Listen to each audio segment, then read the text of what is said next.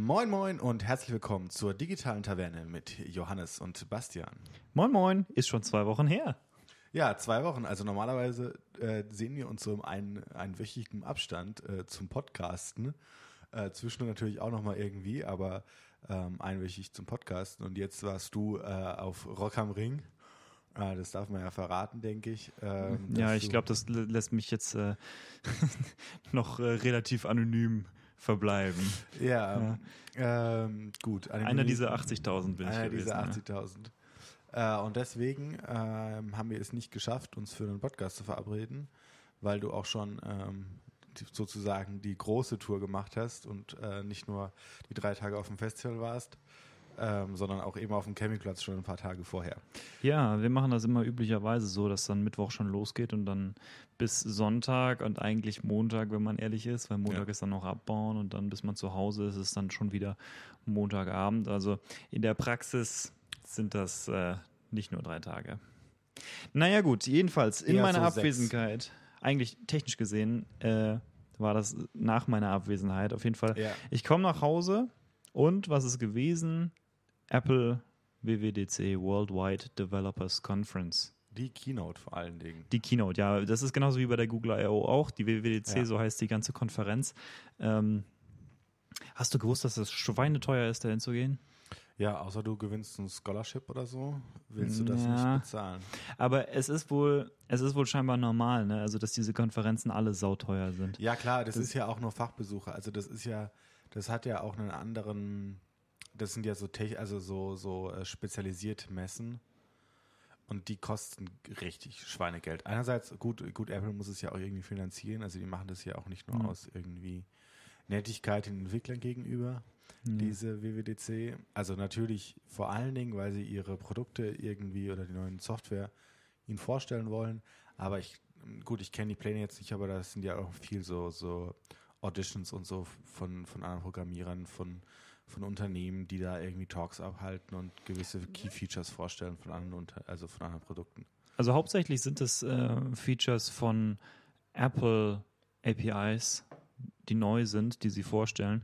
Da haben sie diese Sessions, nennen sie das, äh, wo also dann Apple-Entwickler präsentieren, Details präsentieren über die neuen APIs, die jetzt zur Verfügung stehen mit dem nächsten Betriebssystem-Update für, naja, sowohl iOS als auch macOS, als auch äh, WatchOS und tvOS, die sie ja als eigene Betriebssysteme tatsächlich handeln. Mm.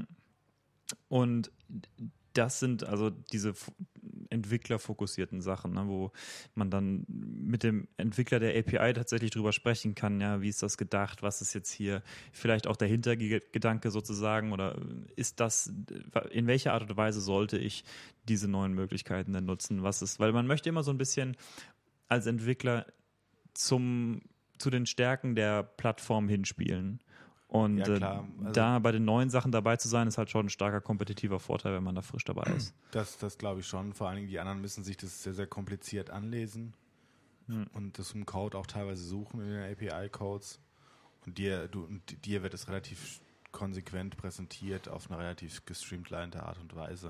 Und ich Ja. glaube, das macht schon einen großen Vorteil aus, also was du auch gerade gemeint hast. Ähm, aber ich glaube, wir gehen jetzt noch mal einen Schritt weiter und fangen mal von vorne an, was die Keynote überhaupt. Oder willst du noch ein bisschen mehr zur, zur WWDC an sich sagen? Gut, Ich ich glaube, das, das Interessante ist daran eher nochmal die Keynote, würde ich sagen, so für den Otto-Normalverbraucher. ja, für den Otto-Normalverbraucher ist sicherlich die Keynote das Und Interessanteste. selbst die auch- ist schon für den Otto-Normalverbraucher echt uninteressant teilweise. Also sie ist halt relativ lang, aber ich würde sagen so, sie ist ungefähr vergleichbar mit der Google I.O. Keynote, was Ja, so doch. Öffentliches Interesse daran angeht. Ich meine, auf der WWDC ist es klar ein bisschen entwicklerfokussierter, aber trotzdem ist die Haupt-Keynote dann doch irgendwo eigentlich eine Consumer-Keynote. Und manchmal haben sie dann auch einfach so eine Sektion in der Keynote drin, die so eine halbe Stunde geht, mit der ein Entwickler eigentlich nichts anfangen kann. Und die Leute, ich kann mir nur vorstellen, wie die Leute dann da drin sitzen und sich so denken, ah, und, und, und jetzt? Also, was soll ich jetzt? Gut, wobei ich, das fand ich dieses Jahr jetzt nicht so stark. In letzter Zeit war es häufig so, dass auf der WWDC hauptsächlich Software war. Und das Ja. ist natürlich für die Entwickler interessanter. Also Produkte haben sie gut, äh, f- f- let, nee, vorletztes Jahr. Nee, ja, d- also das letzte Produkt, wo ich mich wirklich daran erinnern kann, was sie vorgestellt haben, war der iMac also nee, der, nicht der iMac, sondern der Mac Pro, also Trashcan Mac. Trashcan Mac Pro, ja, 2013. Das ist das letzte, wo ich mich daran erinnere, dass sie was auf der WWDC vorgestellt haben. Das war 2013 und sie haben es da auch nur vorgestellt. Sie haben, also sie hatten einen Prototypen, released. aber er war noch nicht, er war noch nicht zu kaufen. Das hat ja. dann noch mal irgendwie sieben oder acht Monate gedauert. Ja, bis Ende, Ende des Jahres dann erst im Dezember, Januar. Also so ungefähr wie mit den iMac Pros. Ja. Ähm, Okay, das heißt, äh, in letzter Zeit, wie gesagt, nicht so viel Hardware gewesen. Äh, Software ist allerdings auch, naja, taugt auch zum Begeistern, würde ich sagen. Also dieses, ich fand diese Kino tatsächlich ziemlich cool. Also interessant. Ja, also ich, ich glaube, sie hat nicht so diese, mm, also viele haben vielleicht vermisst an dieser Keynote so dieses, so diese Aufhänger, also so diese ganz neuen Software-Ideen. Hm. So jedes Jahr finde ich auch übertrieben, jedes Jahr eine neue Software-Idee zu haben. So. Ähm, ich fand sie deshalb auch mit einerseits cool, ähm, weil sie einfach mal so, also man hat gesehen, finde ich, jetzt über die gesamte Keynote, was man so, also über alle Betriebssysteme, die sie so haben, die, die fünf an der Zahl, oder? Ja, fünf? nee, fünf. Die vier, die auf iOS basiert sind und der ist das Urgestein macOS, ja. Mm, dass sie doch sehr, sehr gerade auf irgendwie Stabilität Wert legen. Habe ich so das Gefühl, dass sie sehr, sehr stark nochmal schauen, dass eben die Sachen schneller laufen, besser laufen, ja. angepasster laufen auf die Geräte, weniger Akku verbrauchen und sozusagen erstmal jetzt ein Jahr, also sie bringen schon neue Features, die auch sehr, sehr gut sind, die sehr, sehr interessant sind, die, auf die ich mich auch freue aber wo sie erstmal Maintenance machen und irgendwie versuchen, die Bugs rauszukriegen aus iOS ja. und versuchen dann ein schönes, streamlinedes. Tatsächlich, äh, tatsächlich ist es. Ähm, aus macOS genauso. Genau, tatsächlich ist es vor relativ kurzer Zeit noch so gewesen, dass sie immer so, naja, oder zumindest häufiger mal wie so eine TikTok-Strategie von Intel auch äh, gefahren haben. Also Intel macht auch so eine TikTok-Geschichte, äh, wobei Intel inzwischen wieder auf TikTok, Tok, Tok, Tok, Tok abgedriftet ist irgendwie. Aber ähm, es gab ja tatsächlich als, ich glaube, das erste war Leopard, also macOS Leopard, nicht sicher, welche 10 Punkt noch was das war. Ähm, das nächste, Upgrade, also Leopard war ein Feature-Release und Snow Leopard danach war quasi ein Stabilitäts-Release. Das war sozusagen die Idee davon aus Entwicklerperspektive kann man vielleicht sagen, ist das nicht unbedingt so gewesen. Ich meine, ähm, das war dann doch irgendwie nicht so überschaubar, was da neu dazugekommen ist, sondern das war dann doch irgendwie relativ bemerkenswert. Aber die Idee ist klar, ne? Und ich denke auch gerade im Moment wollen sie so ein bisschen dem Narrativ entgegenwirken, das gerade entsteht, dass ähm, Apple nachgelassen hat, was die Qualität der eigenen Software angeht. Ähm, jetzt habe ich gerade erst gestern eine kleine Hassepisode mit meinem Windows 10 erlebt.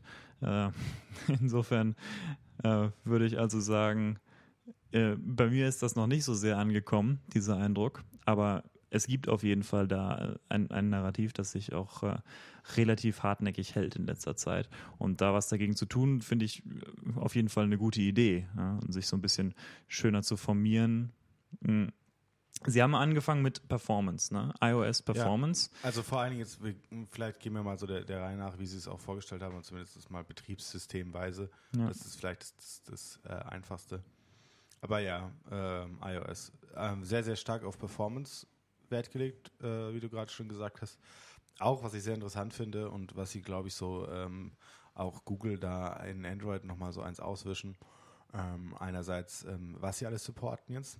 Also es werden alle Geräte, die iOS 11 haben, was irgendwie in dem Schritt, dass sie nur ähm, also irgendwie besser machen, sinnvoll ist und nicht irgendwie neue Features bringen, die andere Leistungen ja, brauchen. Also weil iOS 12 eine Weiterentwicklung von 11 ist ja, sozusagen, genau. ja. Ähm, äh, werden alle Geräte ab, also ab dem iPhone 5S unterstützt.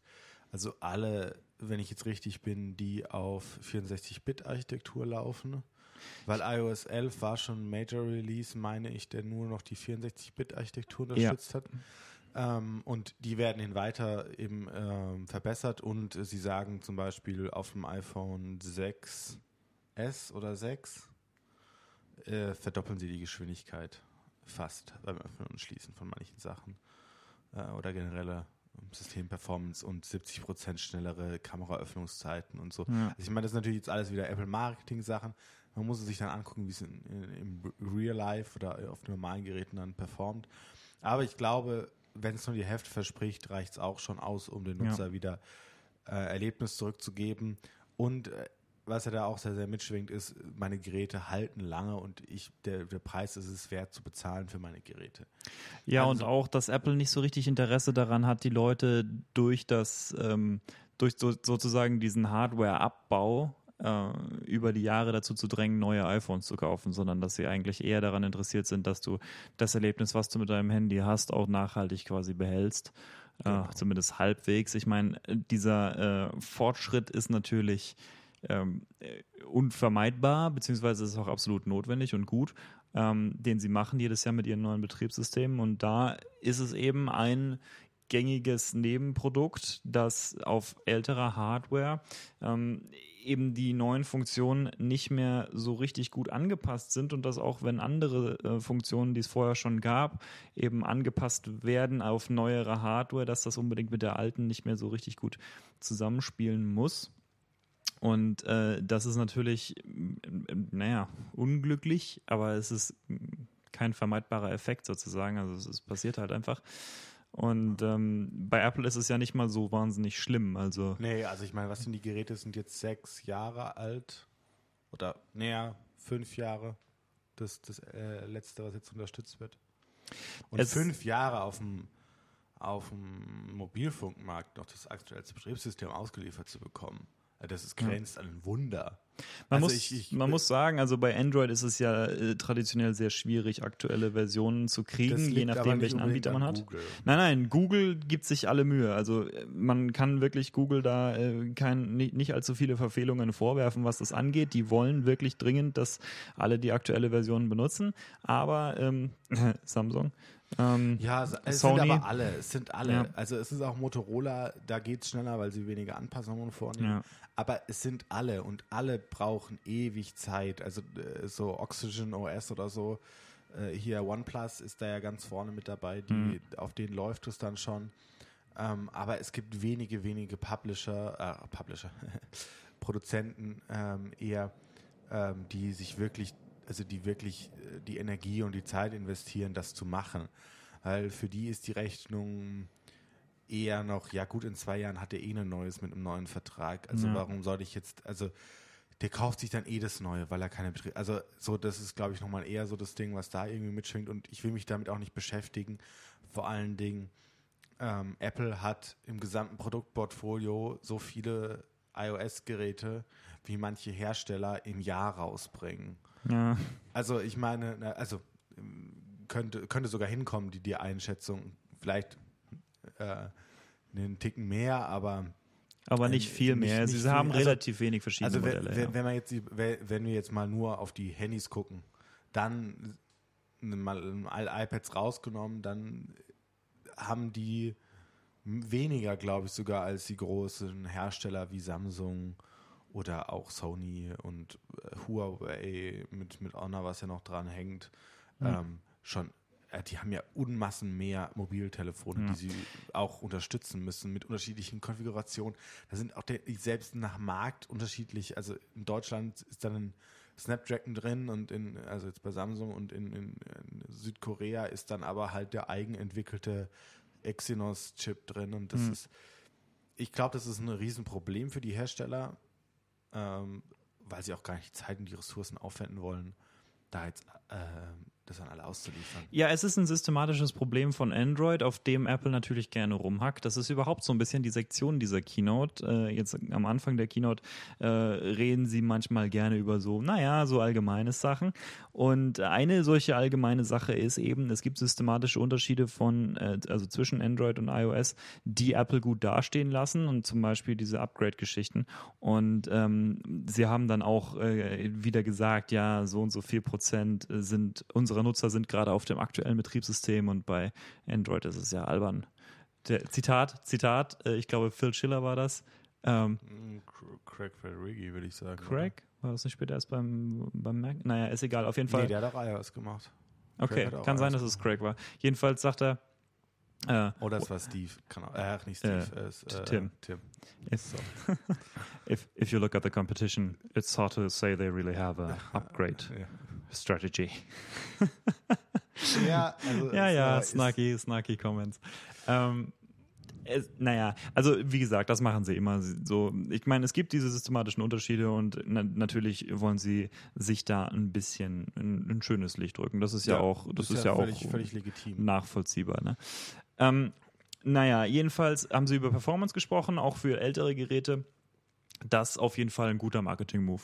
Ja, definitiv. Gerade nach super. der, gerade nach also, dieser Batteriegeschichte jetzt, die sie hatten. Ähm, ja, definitiv äh, wichtiges Signal. So, also ich finde es jetzt auch nochmal ähm, schon nochmal cool irgendwie so, weil mein, mein altes äh, iPhone, sage ich jetzt mal, was ich vorher hatte, ich habe gerade einen 7er, also auch wieder bald zwei Jahre alt, dann im Herbst. Ähm, und vorher hatte ich das, das 6, mh, hm, was dann, ähm, was ich jetzt meiner Mutter weitergegeben habe. Und das läuft immer noch einwandfrei. Und also man muss, man muss sagen, vier Jahre altes Gerät, da würde ich bei, bei äh, Android wollte ich das nicht. Also es kommt sehr drauf an. Ich meine, wir haben schon, äh, also ich zumindest habe schon äh, Android-Geräte gesehen, die auch relativ langlebig waren, aber es kommt sehr, sehr drauf an, was für eins es ist. Zum Beispiel ja. Samsung würde ich nicht empfehlen, so lange noch zu benutzen. Ja, tust du aber. Tue ich aber, ja.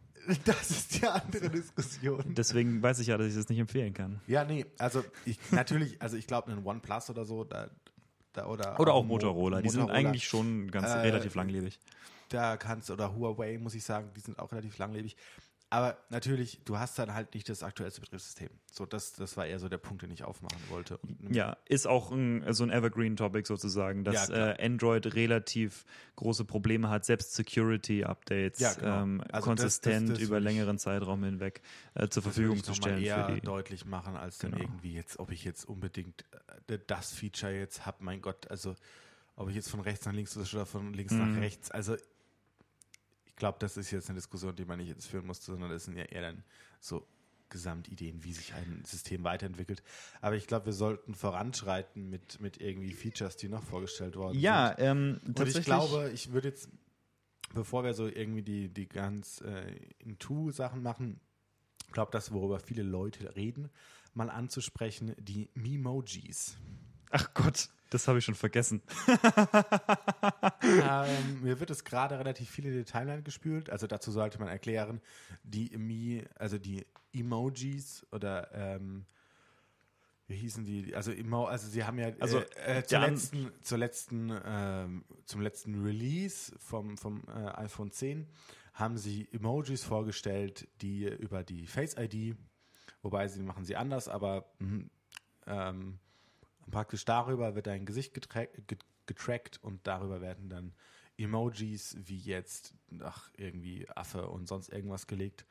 Äh, ich glaube, der Affe ist gar nicht dabei, aber man weiß, also ein Geist und sonst was. Ein Alien gab es. Genau. Ja. Ähm, sie haben auch mehr da, Animoji, stimmt. Animoji, Animoji heißen die. Ähm, genau. Ähm, und jetzt haben sie zu den Animojis relativ viele wieder hinzugefügt. Das ist mal als Vorstory. Also sie tracken dein Gesicht und man kann dann, also die bewegen dann auch die Lippen oder bewegen den Mund so. Genau, also man kann mit den eigenen rede. Gesichtsbewegungen und der eigenen Mimik das Emo Emoji animieren, deswegen genau. Animoji. Und ja. jetzt haben sie zu diesem N-Emoji auch gerade jetzt äh, die Tongue Detection, also die Zungendetektierung hinzugefügt. Also man kann jetzt auch die Zunge rausstrecken seinem Telefon und das Telefon merkt es, dass man seine Zunge rausstreckt und mhm. die äh, Animojis strecken auch die Zunge Fantastico. raus. Fantastico ja, also natürlich ist es eine Spielerei, sondersgleichen, aber sie hat einen interessanten Impact. Der, also sie, sie zeigen damit nur was, was mit Software möglich sein kann. Und ich glaube, sie öffnen einen neuen Markt damit.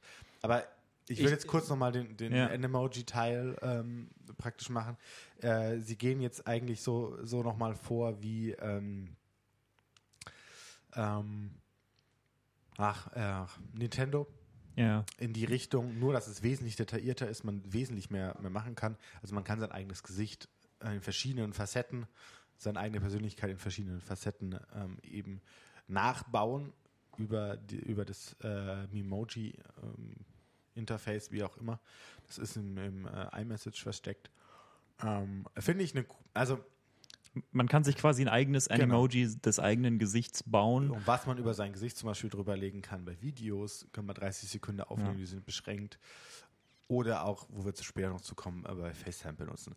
Ähm, ja. Und drüber hinaus. Aber ja, ich finde es, ähm, erst dachte ich so, ach, nicht schon wieder.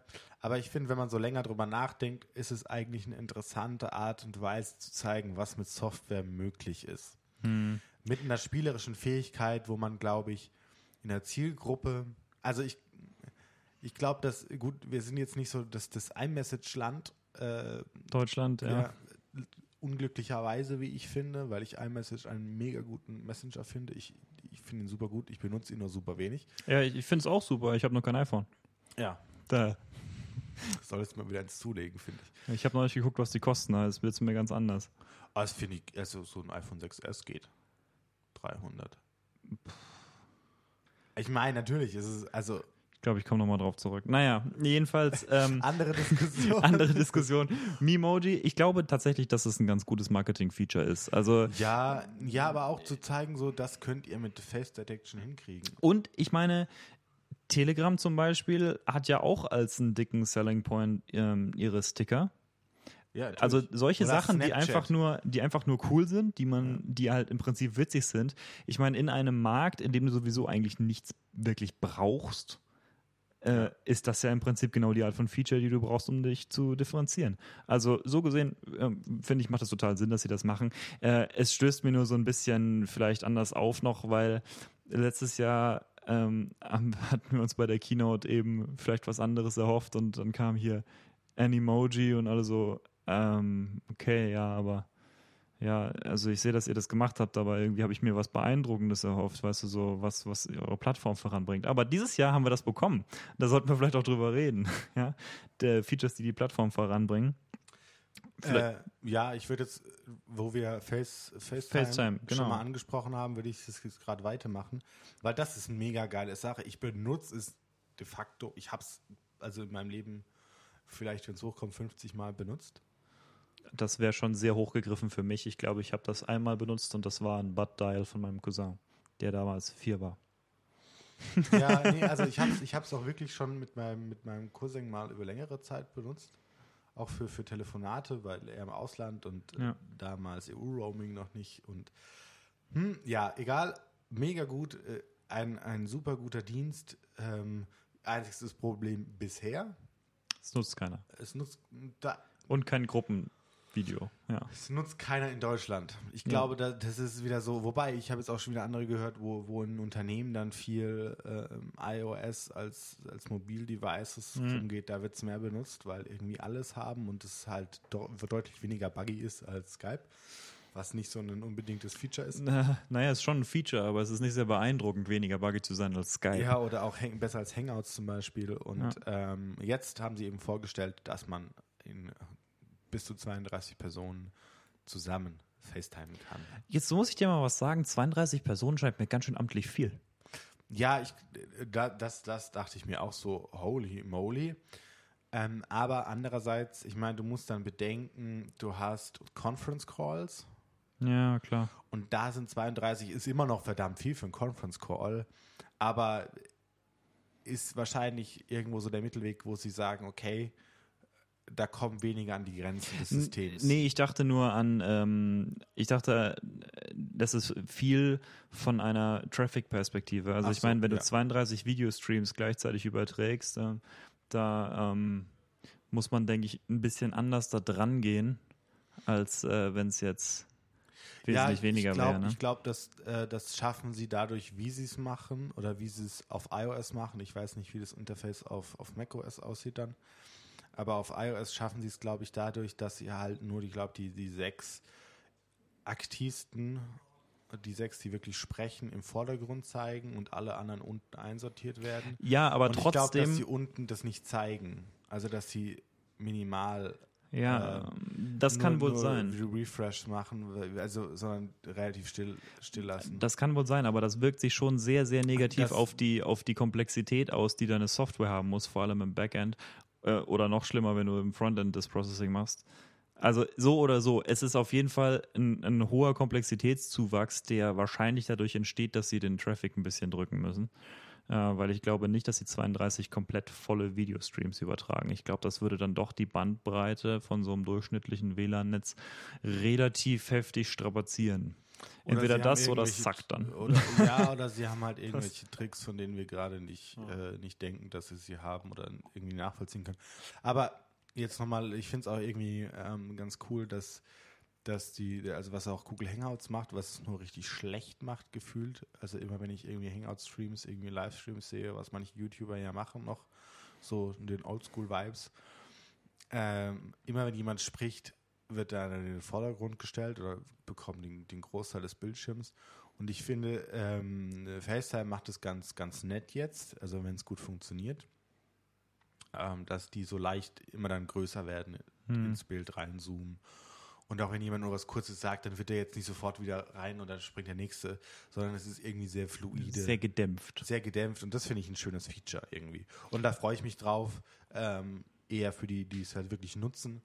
Ähm, ich glaube, ich muss dich noch zu überreden, iPhones zu haben oder so. Hm. Und, äh, oder mehr mit einem iPad zu machen. Aber da sind ja auch andere Apple ID-Schwierigkeiten vorhanden. Ähm, äh, nö, geht.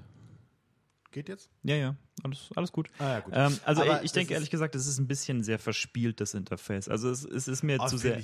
Also so wie, also mal abgesehen von, ich kann jetzt in Emojis und sonst irgendeinen Scheiß jetzt mm. aufs Gesicht setzen, finde ich es nicht verspielt.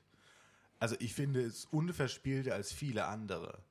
Natürlich die, die rumfliegenden äh, Kästen, also muss, sie, sieht so aus auf dem Handy, als würden die verschiedenen Personen in Kästen mhm. umeinander rumfliegen, finde ich jetzt nicht so verspielt. Weil du dich, also ich glaube, auf dem, also für wirkliche Conference Calls wird es wenig genutzt werden. Ja. Ähm, auf Handy. Ist mehr sowas für Familie oder so. Ja, nee, ich glaube, äh, Conference Calls nochmal eher so Mac. Wir ja. haben alle Mac dastehen und dann unterhalten wir uns über Mac und da hast du eh ein anderes Interface, glaube ich, nochmal. Und für Familien ist es, glaube ich, ein völlig okayes Feature, weil mehr als zehn Leute, also mehr als fünf Leute wirst du eh nicht drauf haben. Ja, klar. Und, also und dann ist es, glaube ich, irgendwie nett, alle zu sehen und nicht irgendwie dann nur einen zu sehen, der gerade redet oder so, der, der jetzt im Vordergrund ist. Oder irgendwie gestackt zusammen, sondern halt einer, der sehr präsent, der dann gerade redet. Finde ich nett. Ich, da, da würde ich dir jetzt ein bisschen widersprechen. Was ich aber aber ich glaube, das machen sie aus anderen Gründen, weil sie das dann vielleicht für Jugendliche öffnen wollen oder einfach zeigen wollen, was geht äh, diese Animojis, dass du dir jetzt auch Animojis aussetzen kannst und irgendwie da dein äh, Memoji auch dir aussetzen kannst, wenn du Conference Calls machst.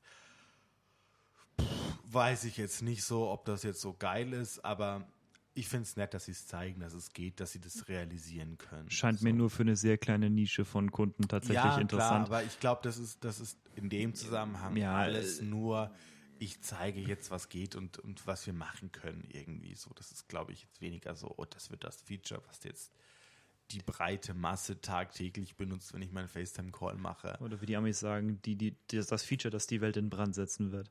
Ja, genau. Ist ja egal.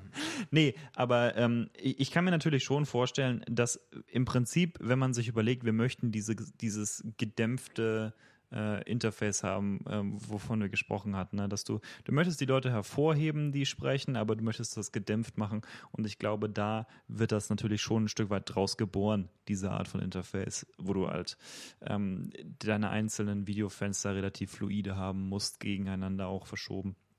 Und äh, das ist das, was auf mich so ein bisschen verspielt wirkt. Aber ich finde, es ist in Ordnung. Es passt irgendwie zu Apple, es passt so ein bisschen zu dieser, ähm, zu, zu diesem Vibe, zu diesem, ja, zu diesem Corporate Vibe sozusagen, den die haben. Ähm, so gesehen, ich habe da jetzt nichts dran auszusetzen, eigentlich ansonsten. Gut, ähm, Vielleicht sollten wir aber auch abrücken ein bisschen von dieser ganzen Memoji-Geschichte. Ich finde, das ist nicht so das, nicht so das wahnsinnig zentrale Thema. Nee, nee, nee. AR. AR, genau. Äh, Steht für Augmented Reality. Ähm, also das, ja, finde ich ähm, mega cool, was sie vorgestellt haben. Also ich, sie sind noch mal einen Schritt weiter gegangen. Einerseits mit, mit ihrer Demo-App Measurements, ganz interessant. Also ja. man kann jetzt mit dem iPhone äh, Dinge abmessen. Dafür gibt es auch schon Drittanbieterhersteller, die das anbieten als Apps. Ja, Aber und die wurden jetzt glaub, gesherlockt gerade. Ja, die haben jetzt richtig einen abgekriegt. Gut, ich meine, die können ihre Apps dann, je nachdem, was sie machen, anders verkaufen, aber ähm, ich glaube, da wird die Apple-Eigenlösung schon wesentlich besser sein. Also sie scheint auch gut zu sein, was man so aus, aus Videos hört. Ähm, ähm, und dort kann man eben Dinge abmessen. Einfach mit dem Handy sagt man, okay, die und die Sache und mhm. das muss wohl relativ gut funktionieren, weil sie über das Jahr, in dem gelernt wurde, in dem sie Dinge angewendet haben, gute Algorithmen generieren konnten, die das lösen. Also ich bin im Prinzip äh, Fan von den Technologien, die hinter dieser ganzen AR-Geschichte stehen. Ich denke auch Apple hat einen sehr, sehr soliden äh, Software-Stack da anzubieten und äh, das ist natürlich auch für die, ähm, naja, es ist für sie ein kompetitiver Vorteil sozusagen. Es ist auch irgendwo ein Selling Point von den, äh, von den iPhones. Ähm, Sie haben auch weiter äh, technische Grundlagen gelegt. Man äh, hat es jetzt gesehen mit diesem ähm, äh, Dateiformat, was sie nur eingeführt haben in Kooperation irgendwie mit Adobe und so. Und ja, gut, nicht mit, mit Pixar haben sie es, glaube ich. Äh, mit, mit stimmt, mit Pixar, ja. Adobe, Adobe, hat, hat, Adobe hat nur gesagt, ja, na gut. Machen wir auch. ja, mit Pixar ja. zusammen haben sie es entwickelt. Ja, ja das finde also, ich auf jeden Fall cool. Das ist eine mega coole Sache. Es wird, glaube ich, gar nicht so breit getreten zurzeit, dass sie das getan haben. Aber es ist sehr, sehr cool. Ähm, ja, das ist halt eine Schrittmacher-Technologie ja, so ein genau. bisschen. Ja, ich, also ich weiß gerade nicht, wie es heißt, weil das so ein ich, sehr, sehr komischen Namen und sehr lange hat und man kann es irgendwie nicht merken, aber. Irgend so ein Vier-Buchstaben-Akronym, ich habe es aber auch vergessen, ja. tut mir leid. Ähm, ähm, nee, aber sehr, sehr interessant, ähm, weil auch, also ist dann diese Grafiken wirklich 3D sind. Also man kann, wenn man das dann auf dem iPhone öffnet, kann man auch wirklich drumherum sich bewegen und nach oben und nach unten ähm, von, der, von der Stehperspektive und hat eben nicht nur den eingeschränkten irgendwie in einem Bild oder so, was man irgendwie so denken würde. Also, also, das ist schon wirklich komplettes 3D. Also man kann komplett drumherum bewegen. Und das ist schon cool. Und dazu hinzu kommt, finde ich auch so also von der Schrittmacher-Technologie mega cool, was sie jetzt vorgestellt haben. Ich meine bis zu vier Geräte. Oder nur ja, zwei? Ja.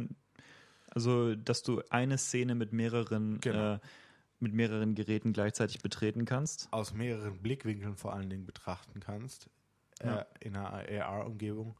Hatten sie eine ganz coole Präsentation von Lego dazu, wo Lego das gezeigt hat, wie das funktioniert. Sie hatten auch, sie haben auch ein eigenes Demospiel entwickelt, ja, wo man sich ähm, gegenseitig abschießen kann. Aber das ist, äh, ich finde eher, also ich finde jetzt die Spiele sind eher uninteressant. Ich finde es eher interessant, was sie können. Dass sie es schaffen, ja. über mehrere Geräte hinweg eine AR-Simulation hinzukriegen, die wirklich passt. Wo die Bildschirme, wenn du sie nebeneinander hältst, dass sie passen, dass der Raum verstanden wird von den Geräten, wie auch zur Hölle immer das passiert. Also Computer Vision. Ja, es ist trotzdem irgendwie, es fühlt sich so ein bisschen wie Magie an. Irgendwo. Ja, es ist auf jeden Fall cool. Ich bin, wie gesagt, ich bin Fan der Technologie, die da steckt. Ähm, und ich denke auch, dass die Spiele, die sie gezeigt haben, eine ganz gute Demo für diese Technologie sind. Also ich denke schon, dass rauskommt, also dass man da sehen kann, was tatsächlich möglich ist. Äh, ich, wir sollten vielleicht auch kurz erwähnen, also ich bin zumindest der Meinung, die, die speziellen Spiele, die sie da vorgestellt haben, halte ich für relativ großen Unsinn. Also das mit dem Lego, ich meine, sp sp spiele halt einfach ohne dein Handy mit Lego. Ähm, ja, ich, gut, da sind wir, glaube ich, für eine falsche Generation. Das kann sein. Ich meine, wenn du die Kinder dann irgendwie anders begeistern kannst dafür, dann äh, ja, cool. Ja, nee, aber ich, ich glaube, das, das, das, so als Technologie ist es halt super interessant. Ähm, ich glaube, ich würde sogar weitergehen, wenn du jetzt noch nichts mehr zu Nö, also ich weiß eher nicht. Die Technologie. AR, AR ist, äh, weiß ja. auch nicht. Es begeistert mich im Moment noch nicht so sehr, weil ich sehe noch nicht so richtig, ähm, wie das so viel nützlicher ist als alles andere. Also ich meine, klar. Ja, ich finde es interessant, aber die, vielleicht bringen diese Technologien irgendwas in eine ganz andere Richtung. Also ich glaube, wo das schon nochmal Sinn macht, ist eher in einem, in einem momentan sehe ich das eher nochmal so, ist es ein Unternehmen für, für Mitarbeiter, wo ich per äh, AR äh, Leute anleiten kann, kann sagen, hier, halt dann einfach hin. Ja. Äh, an, an, dem und dem Punkt wird dir markiert, wo du in der Maschine was und was ersetzen musst. Ja, da sowas, also so, solch, so, solche Anwendungen kann ich mir vorstellen, ja. Zum Beispiel, ähm, also es fällt mir jetzt gerade nur so ein, es ist mir, das ist mir wesentlich sinnvoller, als jetzt irgendwie, ich kann jetzt auf meinem Tisch mit meinem Gegenüber über den iPad irgendwelche Spiele spielen. Ja. Also sorry, dann hole ich mir ein Brettspiel raus oder hole mir irgendwas auf und baue das Ist zusammen. auch ein schöneres taktiles Erlebnis. Ja. Ähm, aber auch mit den Legos übrigens. Äh, ich kann mir auch tatsächlich vorstellen, ich meine, das, was Microsoft vor ein paar Jahren vorgestellt hatte mit der HoloLens, das hat mich schon mehr überzeugt. Also ähm, ich, das war tatsächlich äh, eine der wenigen Microsoft-Präsentationen, wo ich gedacht habe, wow, okay, das ist, das ist ziemlich krass. Da, ähm, da haben sie sich echt was ausgedacht, was, was auch wirklich interessant ist. Ähm, und das war eher auf professionelle Anwender geeicht und da sehe ich das im Moment auch. Ähm, für Consumer natürlich klar, es gibt solche Nischensachen, man findet für alles Nischensachen, aber es ist jetzt nichts Weltbewegendes im Moment aus meiner, aus meiner bescheidenen Perspektive heraus betrachtet.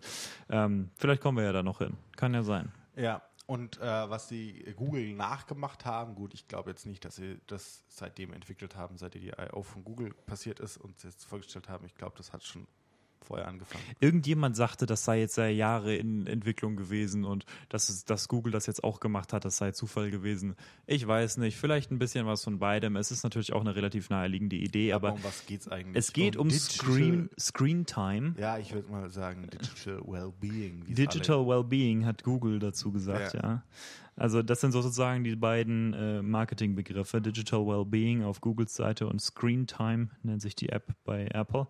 Ähm, und es tut beides ungefähr was ähnliches, nämlich... Ähm, Nur gefühlt hat es Apple besser hingekriegt. Bin ich auch der Meinung, aber... Ähm, Äh, was es ist, ist, es ist eine App, in der du genau sehen kannst, eben, wie deine Nutzung vom, äh, von, von einzelnen Apps ist. Also ja, wie, wie, lange du Zeit lang, Genau, wie lange du in, in bestimmten Apps äh, Zeit verbringst. Und wie oft du draufklickst zum Beispiel. Und, so. und wie oft du dein Handy entsperrst am Tag, ja. wie oft du auf Nachrichten schaust, solche Sachen.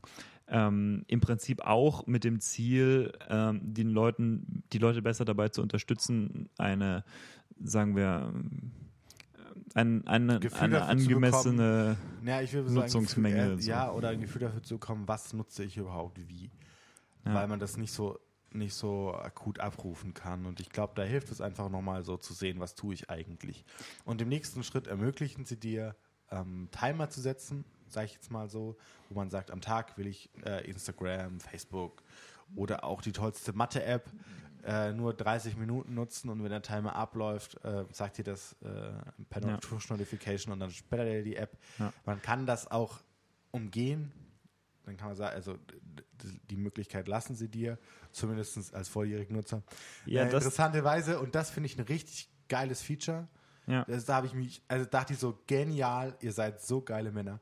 Es ist also ich, super gut, weil ich glaube, das ist ein Feature, was man braucht, was gebraucht, was gebraucht wird, gebraucht hat, was in unserem Alter irgendwie dadurch, dass dann halt nur ein PC dastand, äh, so nicht per, möglich war. So nicht möglich war, aber um was geht es eigentlich? Man kann jetzt auch seinen Kindern eben diese Limits über Family Sharing auferlegen. Ja so dass sie auch nicht umgangen werden können, sondern man hat dann wirklich nur 30 Minuten Zeit am Tag Instagram zu benutzen und, und dann kann, schaltet es sich ab. Und man kann die Statistik seiner Kinder auch anschauen. Ja, genau. Ja, und wenn da steht zwei Stunden Safari, dann weißt du Porn. Sagst du jetzt so. Ja, also vielleicht auch Recherche fürs Referat, was man so seinen Eltern erzählt, gell? Aber ähm, ist, ich finde es auf jeden Fall interessant, dass du tatsächlich die Statistiken sehen kannst. Ja. Ähm, ich glaube, das ist, ich glaube schon, das ist ein, ein, wirklich gutes Feature, ja. Ja, also ich, ich glaube auch, dass es gerade jetzt irgendwie die jüngeren Kinder, also hört sich so blöd an und irgendwie so, so, so alt und spießig, aber ich merkte schon, dass, also ich meine, ich bin, also ich glaube, wir sind beide irgendwie viel im Digitalen unterwegs und nutzen viel, viel zu viel. Ja, bei mir geht es so weit, dass ich das teilweise das Gefühl habe, ich habe so Reizüberflutung. Ja, das geht mir auch mittlerweile total so. Und äh, ich bin froh darum, dass wir das nicht äh, hatten, seitdem wir irgendwie zwei Jahre alt sind. Ja. Ähm, und ich glaube jetzt äh, auch, was ich jetzt auch mal aus so, so Schulen noch mitkriege, es ist schon krass, wie viel Screentime oder wie viel einfach an den Handys verbraucht wird. Und da finde ich es halt einfach cool, von Eltern auch mal sagen zu können, so hier, hey, äh, geh raus mit Stecken spielen oder ja. bau irgendwas oder mach und, irgendwas anderes, außer dieses blöde Handy in die Hand zu nehmen. Und auch äh, nach Apps sortiert macht ja Sinn. Ich meine, manche Sachen, äh, ich weiß nicht, möchtest du, dass dein äh, Kind mehr als zwei Stunden YouTube am Tag schaut? Ist vielleicht ein bisschen krass, oder? Also Gut, ich, ich meine, mein, zwei Stunden hält sich ja noch in Grenzen. Nase fast ist eine andere. Ich weiß nicht, ob ich über, na doch, über zwei Stunden komme ich vielleicht manchmal schon, aber. Ähm, ja, aber das ist ja, also wir, wir tun es mit Sehen und Augen und so. Also wir können ja. ein bisschen darüber reflektieren, was wir da tun. Ähm, und manchmal ist es auch ganz nett, einfach mal so Grenzen ja. aufgezeigt zu bekommen. Oder wenn du ein schlechtes, äh, wenn du ein schlechtes Elternteil bist, dann verbietest du einfach deinen Kindern, dass sie die Mathe-App mehr als zehn Minuten am Tag benutzen dürfen. Ja, genau. Nein, Verknappung. Verknappung. Verknappung ist die Strategie. Du wirst Mathematik lernen durch Verknappung. Du musst in zehn Minuten halt dann mehr schaffen. Ja, ähm, ja und ich, ich glaube, dass das also ein cooles Feature sein kann, was, was auch echt was Cooles auslösen kann. Ähm, und natürlich äh, so, so Key-Features wie Telefonie und irgendwie Unfallkontakte kann man auch einrichten, dass die dann immer erreichbar sind. Gut, das ist ja nachvollziehbar. Im selben Zug haben sie dann äh, auch ein bisschen was an Notifications gemacht. Also ähm, irgendwie Gruppierung von Notifications habe ich in Erinnerung. Ja. War mir, fand ich jetzt nicht so wahnsinnig Oh, beeindruckend. doch, oh, aber doch, doch, das ist ein super gutes Feature. Ist Echt? sehr angenehm. Ja, weil, Okay. also, äh, ähm, dir fällt es mit dem iPad nicht so stark auf. Ja, auch weil ich meine Notifications hauptsächlich ignoriere. Genau. Und das tue ich nicht. Ah, ja gut, du hast auch eine Apple Watch und so, da kommt einem das vielleicht ein bisschen Äh, anders nochmal. Ja, da muss ich später drauf zurückkommen, die leider kein WatchOS 5 kriegt. Oh nein. Tja, Ja. tja, musst dir doch eine neue kaufen. ja. Da bist du ja sowieso schon länger am Hadern, hatte ich den Eindruck. Ähm, ja, äh, eher aber dem Cellular wegen, aber dazu mache ich so wenig Sport, dass ich das lohnen würde. dazu muss man ehrlich sein. Aber nee, ähm, also die Group Notifications sind echt cool. Also ähm, Android macht das übrigens natürlich auch. Also Ja, schon- überhaupt ist schon das hier länger. überhaupt ist das hier natürlich ein Bereich, in dem Apple am Aufholen ist. Genau. Ne? Also Ja, Android ist, ist, ist wesentlich weiter, was das angeht. Ja, aber ich finde es Ähm, ein cooles Feature, was sie gemacht haben. ja. Ist mega gut. Man kann jetzt auch, was ein cooles Ding ist, was ich jetzt nicht weiß, ob es Android kann, weil ich da nicht so, so, so tief drin stecke. Man kann, ich kann direkt vom Homescreen jetzt auch sagen, hier so von der Person oder von der App will ich jetzt gerade gar keine Notifications mehr bekommen. Schalt sie Ja. aus oder schieb sie mir nur das Notification Center und zeig sie mir nicht auf dem Homescreen an. Mega gut. Ja, ist ein Ähm, cooles Feature. Ich kann dir selbst nicht so richtig gut sagen, ob Android das kann, weil ich glaube, das unterscheidet sich von Android zu Android, Ja. weil gerade das auch ein Bereich ist, in dem die einzelnen äh, Hersteller was- dann auch nochmal modifizieren. was mir jetzt gerade zum Notification Center noch einfällt, ist genau äh, Do Not Disturb, äh, weiten sie aus. Ähm, was ganz cool ist, was ich auch sehr angenehm finde. Ich glaube, das könnte ein Feature sein, was ich ganz cool finde. Dass du Ähm, dann sagen kannst, okay, äh, do not disturb, solange bis ich meine derzeitige Location verlasse oder solange bis ich wieder zu Hause bin oder solange oder jetzt nochmal zwei Stunden oder irgendwas. Oder wenn ich schlafe zum Beispiel. Oder wenn das, ich schlafe, Das, das ja. ist eher so für mich ein, ein Kernfeature. Da werden dann keine, keine Notifications mehr mir persönlich angezeigt Ja. auf dem Homescreen. Und das finde ich abends manchmal echt nervig, wenn ich jetzt vergessen habe, äh, das Handy umzudrehen und plötzlich ist mein gesamtes Zimmer erleuchtet, weil ja, Gott weiß wer oder Facebook meinte, oh, ja. du hast einen neuen Freund, der ist jetzt in Facebook Messenger, jetzt schicken wir dir eine Message, dass du doch jetzt über Facebook Messenger mit ihm kommunizieren kannst. Und denkst dir so, nein, will ich nicht, lass mich in Ruhe. Aber okay. Ich äh, kann ja sagen, man kann ja ein bisschen einen Vorgeschmack darauf erleben, indem man zum Beispiel Telegram benutzt, wo man auch Gruppen zum Beispiel stumm schalten kann äh, auf Zeit limitiert oder einzelne Leute stumm schalten kann auf Zeit limitiert. Ähm, kannst du dann sagen, okay, ähm, die äh, Benachrichtigungen dieser Gruppe möchte ich ausstellen für die nächsten acht Stunden und das macht manchmal Sinn, wenn man so sieht, okay, die Leute unterhalten sich gerade irgendwie abends noch ja, selbst wenn es was Interessantes ist, aber man möchte halt schlafen, dann sagt man halt, okay, jetzt haltet man die Schnauze für acht Stunden Genau. und am nächsten Tag äh, kann ich mir das immer noch alles durchlesen. Finde ich, Und find ich ähm, super gut. genau, das finde ich auf jeden Fall ein cooles Feature. Äh, man kann das bei Android bestimmt auch. Ich, mir wäre jetzt nicht genau bewusst, wie, aber ähm, die Android-Menschen werden uns erklären, es geht natürlich alles. Das ist genauso wie Opera. Ja, alles, alles kein, kein Thema. Ähm, jetzt will ich nochmal zu den Fotos kommen. Da haben sie mehrere Sachen vorgestellt. Wobei, äh, da finde ich eher so, dass, dass sie halt viel, viel nochmal Gesichtserkennung und Erkennung generell machen äh, von Fotos und so, die man auch mit Freunden dann scheren kann. Und äh, sie, sie verändern, also sie ist die, was ich generell merke, auch jetzt mit den anderen Apps, die sie noch vorgestellt haben, sie streamlinen das Aussehen der Apps sehr, sehr stark wieder durch. Ja. Sie haben eigentlich angefangen mit Apple Music das zu machen. Ja, jetzt und damals hat es niemand gut gefunden. Jetzt wundere ich mich, warum sie das aufs ganze System Aber übertragen. ich finde das Ähm, nicht hässlich. Also ich, ich bin ja, ich bin ja auch so ein, ein Spotify-Abwanderer, jetzt wieder zu Apple Music. Ja. Ich habe mit Apple Music angefangen, fand's so, naja, dann bin ich zu Spotify und fand es auch, also Vorschläge super, sonst I hate this App. mhm. Weil, also wir wurden Lieder gelöscht, obwohl ich sie gedownloadet hatte und alle so Dinge, wo ich dachte, nee, ich gehe. und äh, Apple Music gerade mega gut, super zu benutzen, sehr angenehmes Interface. Ich finde es super schön, dass sie es machen. Ich habe das noch nie, also ich habe das, naja, ich habe natürlich früher schon Music verwendet, die App Music verwendet. Ähm, ich habe aber nie Apple Music gehabt und es auch schon länger nicht versucht, aber ich möchte nicht, äh, nicht bestreiten, dass das vielleicht eine gute Idee sein also könnte. Es hat alles beides seine Vor- und Nachteile. Spotify ist in ja. Playlist zum Beispiel stärker und, und äh, Apple ist mit dem Gesamtpaket, finde ich, angenehmer, aber das ist eine persönliche Meinung weil ich ja, nicht so viel und her switchen ich will. Denke, ich denke, diese Designsprache, die sie damals äh, avanciert hatten mit Apple Music, äh, mit diesen riesengroßen sozusagen Hero Unit nennt sich das bei Bootstrap, äh, Überschriften, ähm, und ziemlich viel Whitespace gerade äh, im Kopfbereich des, äh, des Interfaces. Ähm, ich glaube, das war damals eben quasi so, ein, so, eine, so eine Überhangphase, in der es eigentlich aufs iPhone 10 zuging, aber es war halt noch nicht raus und auf den anderen sah es halt ein bisschen unpassend aus. Ähm, aber das hat sich auch ein bisschen abgeschwächt wieder. Also die Sachen sind ein bisschen kleiner geworden, sind ein ja, bisschen besser benutzbar geworden. Also ich glaube, sie haben ähm, da schon mal dran gedreht und ähm, was mir jetzt aber bei den Fotos auch nochmal eher noch mal aufgefallen ist, weswegen ich das mal angesprochen habe, ist, dass sie in keinem einzigen Satz Artificial Intelligence benutzt haben. Ja, Google hat übrigens in jedem Satz Artificial genau, Intelligence genau. gesagt. Also, Und, oder Machine Learning oder Computer genau, Vision. Genau. Das ist mir auch vor allen Dingen durch einen Tweet von Alexi Bexi aufgefallen, der ja. das auch nochmal einen großen Dank an Apple gerichtet hat, dass sie das nicht getan haben. Und ich dachte nur so, Stimmt.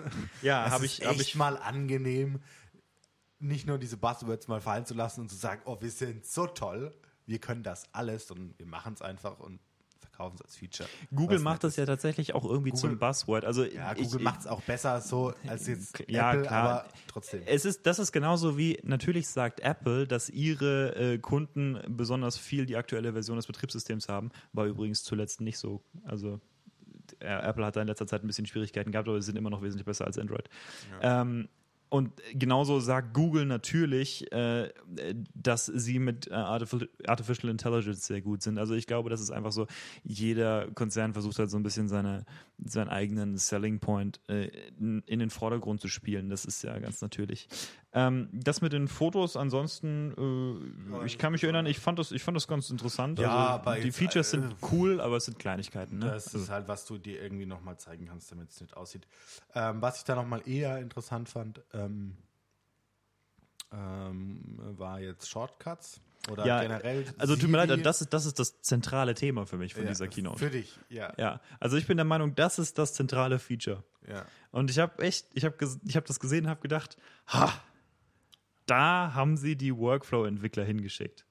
Ja, ja? Jetzt, ich, ich äh, glaube auch, also so wie die App aussieht, äh, von, von den Bildern, die man gesehen hat, wird Workflow eingestellt werden. Ja.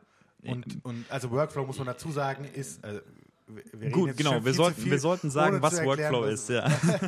ähm, also, ich würde aber erstmal mit Siri Shortcuts anfangen und dann zu Shortcuts okay, an sich gehen, weil dann macht es nämlich mehr Sinn.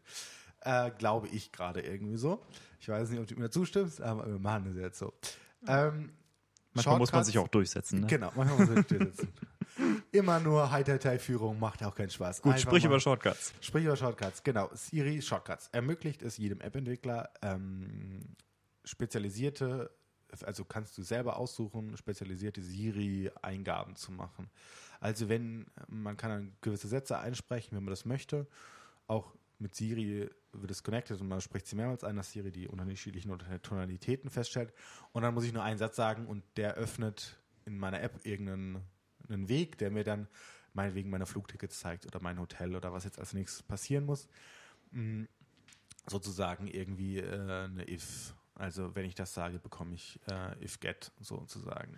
Ja, also ich denke, die, also die, API selbst ist relativ kompliziert, aber ja. die Idee davon ist, dass man seine eigenen Siri eigene Skills beibringen kann. Genau. Und, und zwar personalisieren kann. Und zwar geholfen durch App-Entwickler. Ja. Das heißt, angenommen, äh, Marco Arment zum Beispiel, der Entwickler von Overcast, äh, einer von mir sehr geschätzten Podcast-App.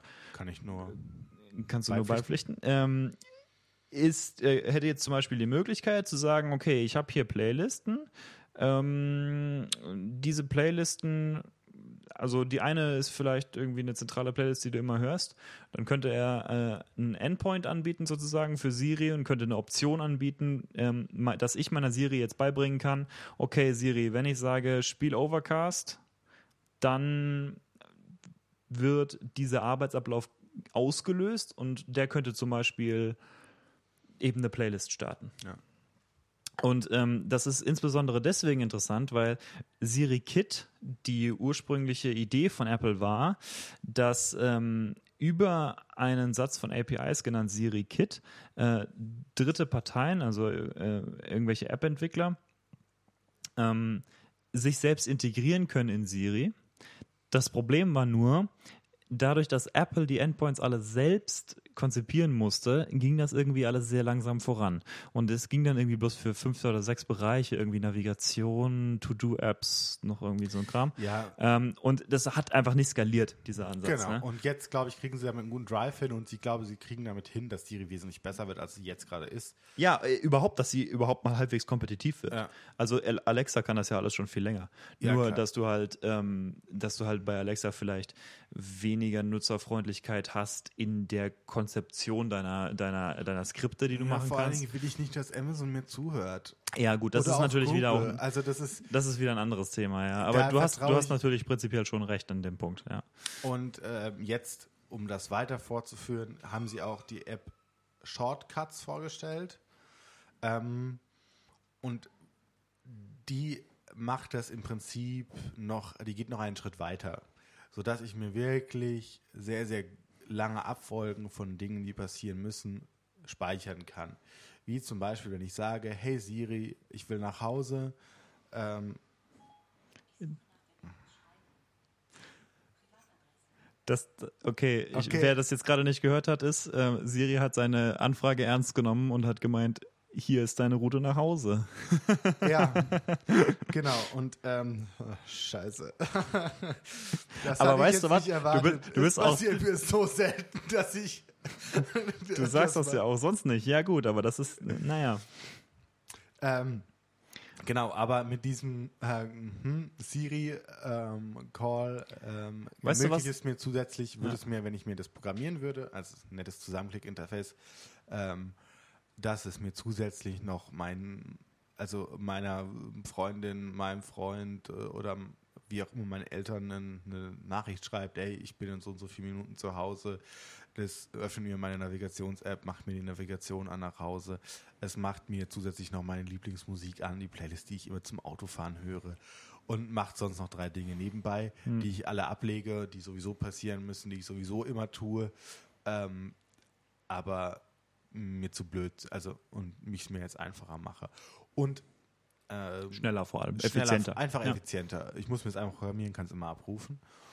Und ähm, dazu muss man sagen, dass diese App existierte in einer sehr, sehr ähnlichen Form oder existiert immer noch.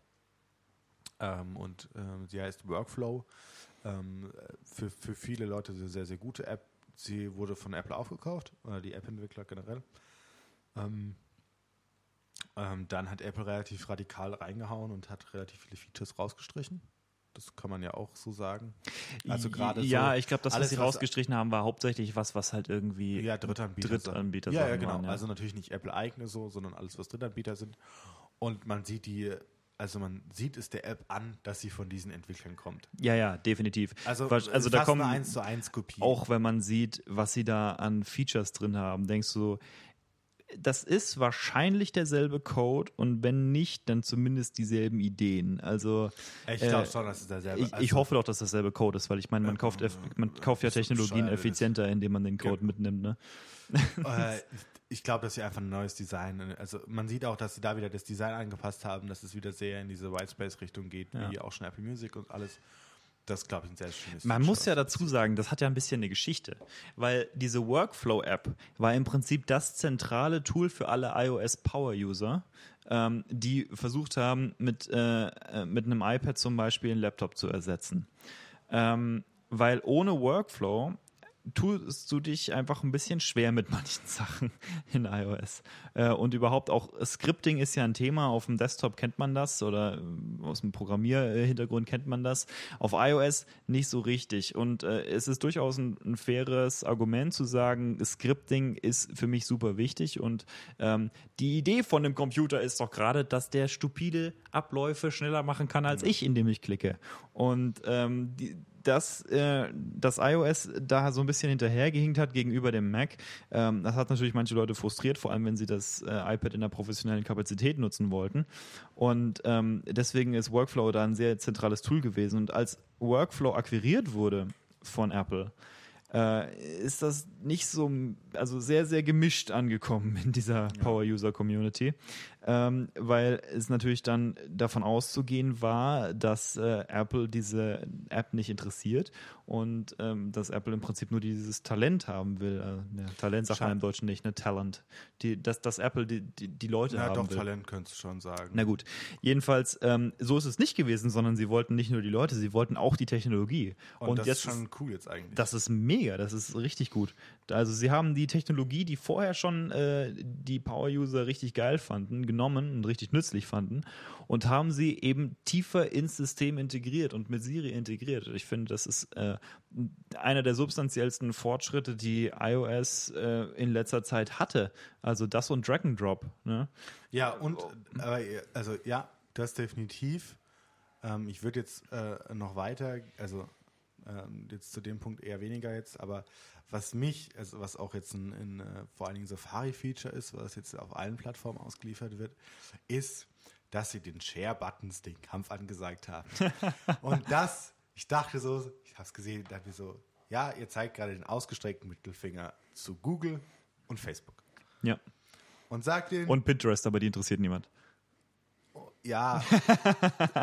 Wobei, die sind groß also es darf man nicht vergessen, wie groß Pinterest eigentlich ist, aber egal. Aber so, Freunde, vergesst es, ihr kriegt keine nutzerbezogenen Daten mehr so einfach von uns. Ja. Wenn sie unsere Produkte wie ähm, Safari benutzen. Und das fand ich mega gut, weil die, äh, also man kann dann zusagen, okay, ja, die Webseite darf das oder die Webseite darf das nicht. Kommen so schöne Pop-ups auf. Wird die meisten am Anfang wahrscheinlich richtig stören, dass die Pop-ups aufkommen, aber ich finde ich ein cooles Feature irgendwie.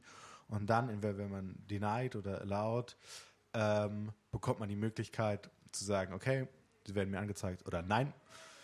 Äh, Apple schafft es durch Magie, äh, die auszublenden und mir nur noch das anzuzeigen und die ganzen Tracking-Mechanismen, die hinten dran sind, äh, abzuschalten. Ich meine, das haben sie letztes Jahr angefangen zu tun und dieses Jahr haben sie es perfektioniert und dieses Feature finde ich mega gut. Deswegen werde ich wahrscheinlich bald, auch so gerne ich Chrome ab und zu nutze, ähm, wieder, wieder vollständig auf Safari zurückgehen. Ja, äh, man muss sagen, man muss sagen, dass Apple sich ja die letzten Jahre in dieser Debatte positioniert hat, quasi als ein Gegengewicht äh, zu Google ähm, und auch zu Facebook, indem sie eben sagen, unsere äh, unsere Strategie am Markt ist eine andere. Was wir machen, ist tatsächlich Produkte verkaufen, die ja relativ teuer sind, aber im Preis inbegriffen ist eben genau das, dass wir uns nicht interessieren für die Daten unserer Nutzer und dass wir auch interessiert sind am Schutz der Daten unserer Nutzer. Und ähm, da finde ich, ist es nur konsequent, dass sie dann auch sagen, okay, also diese ganze Tracking-Geschichte in Safari, mm, da sind wir kein Freund von, da haben wir kein Geschäftsinteresse dran. Und ähm, die Leute, die da Geschäftsinteresse dran haben, sind unserer Meinung nach auf dem falschen Weg.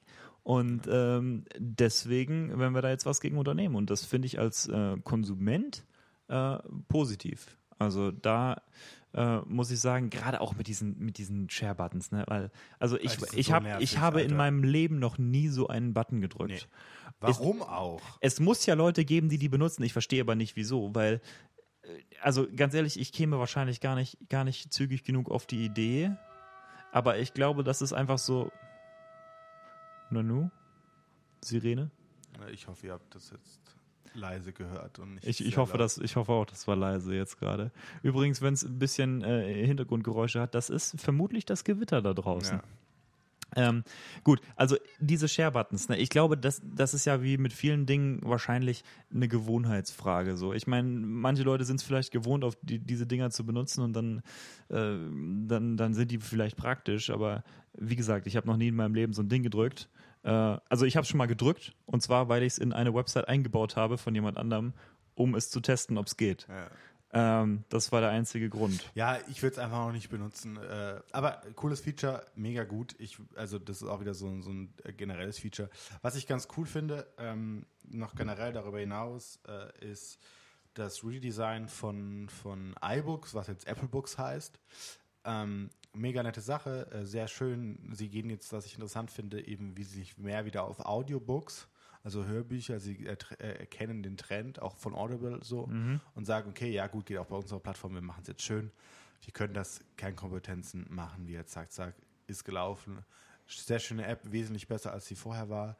Man muss jetzt mal im, im Test dann ausprobieren, ob sie wirklich so stimmig ist, wie sie aussieht. Mm, aber sehr schön. Dann, ähm, was ich bisher in meinem Leben ein oder zweimal benutzt habe, ähm, oder ja, doch zwei, dreimal benutzt habe, und da sehr wichtig war, dass ich benutzt habe, ähm, war die äh, Sprachnach, also Sprachfunktion, also äh, Voice Memos heißt es im, im Englischen. Ähm, ja, Sprachaufnahme. Ja, Sprachaufnahmen. Quasi ein, Sprach, quasi ein Diktiergerät. Genau. Ja. Das habe ich für ein äh, Interview mal benutzt ähm, mit einem Künstler für eine Studienarbeit von mir, äh, mit Stefan Strumpel. Mhm und da war es sehr wichtig, dass ich das iPhone dabei hatte, weil sonst wäre das in die Hose gegangen, das mir alles zu merken, was da ja. passiert ist. Und sehr, sehr gute Aufnahmequalität. Und sie haben sie jetzt besser gemacht. Sie bringen sie auf alle Plattformen. Ist für viele Kreative, glaube ich, mit einer die App, die am meisten benutzt wird. So gerade was Musiker angeht, habe ich so äh, also kenne ich so ein paar Leute, die da sagen, ja, mega cool, dass ich das kann, hier irgendwie meine Songideen oder so. Cool. Mache ich eh bei Voice Memos, jetzt kann ich es auf dem iPad machen, jetzt kann ich es auf mir auf dem Mac anhören, weil es wird alles über iCloud synchronisiert. Äh, und also mega coole Idee, mega gut, finde ich super.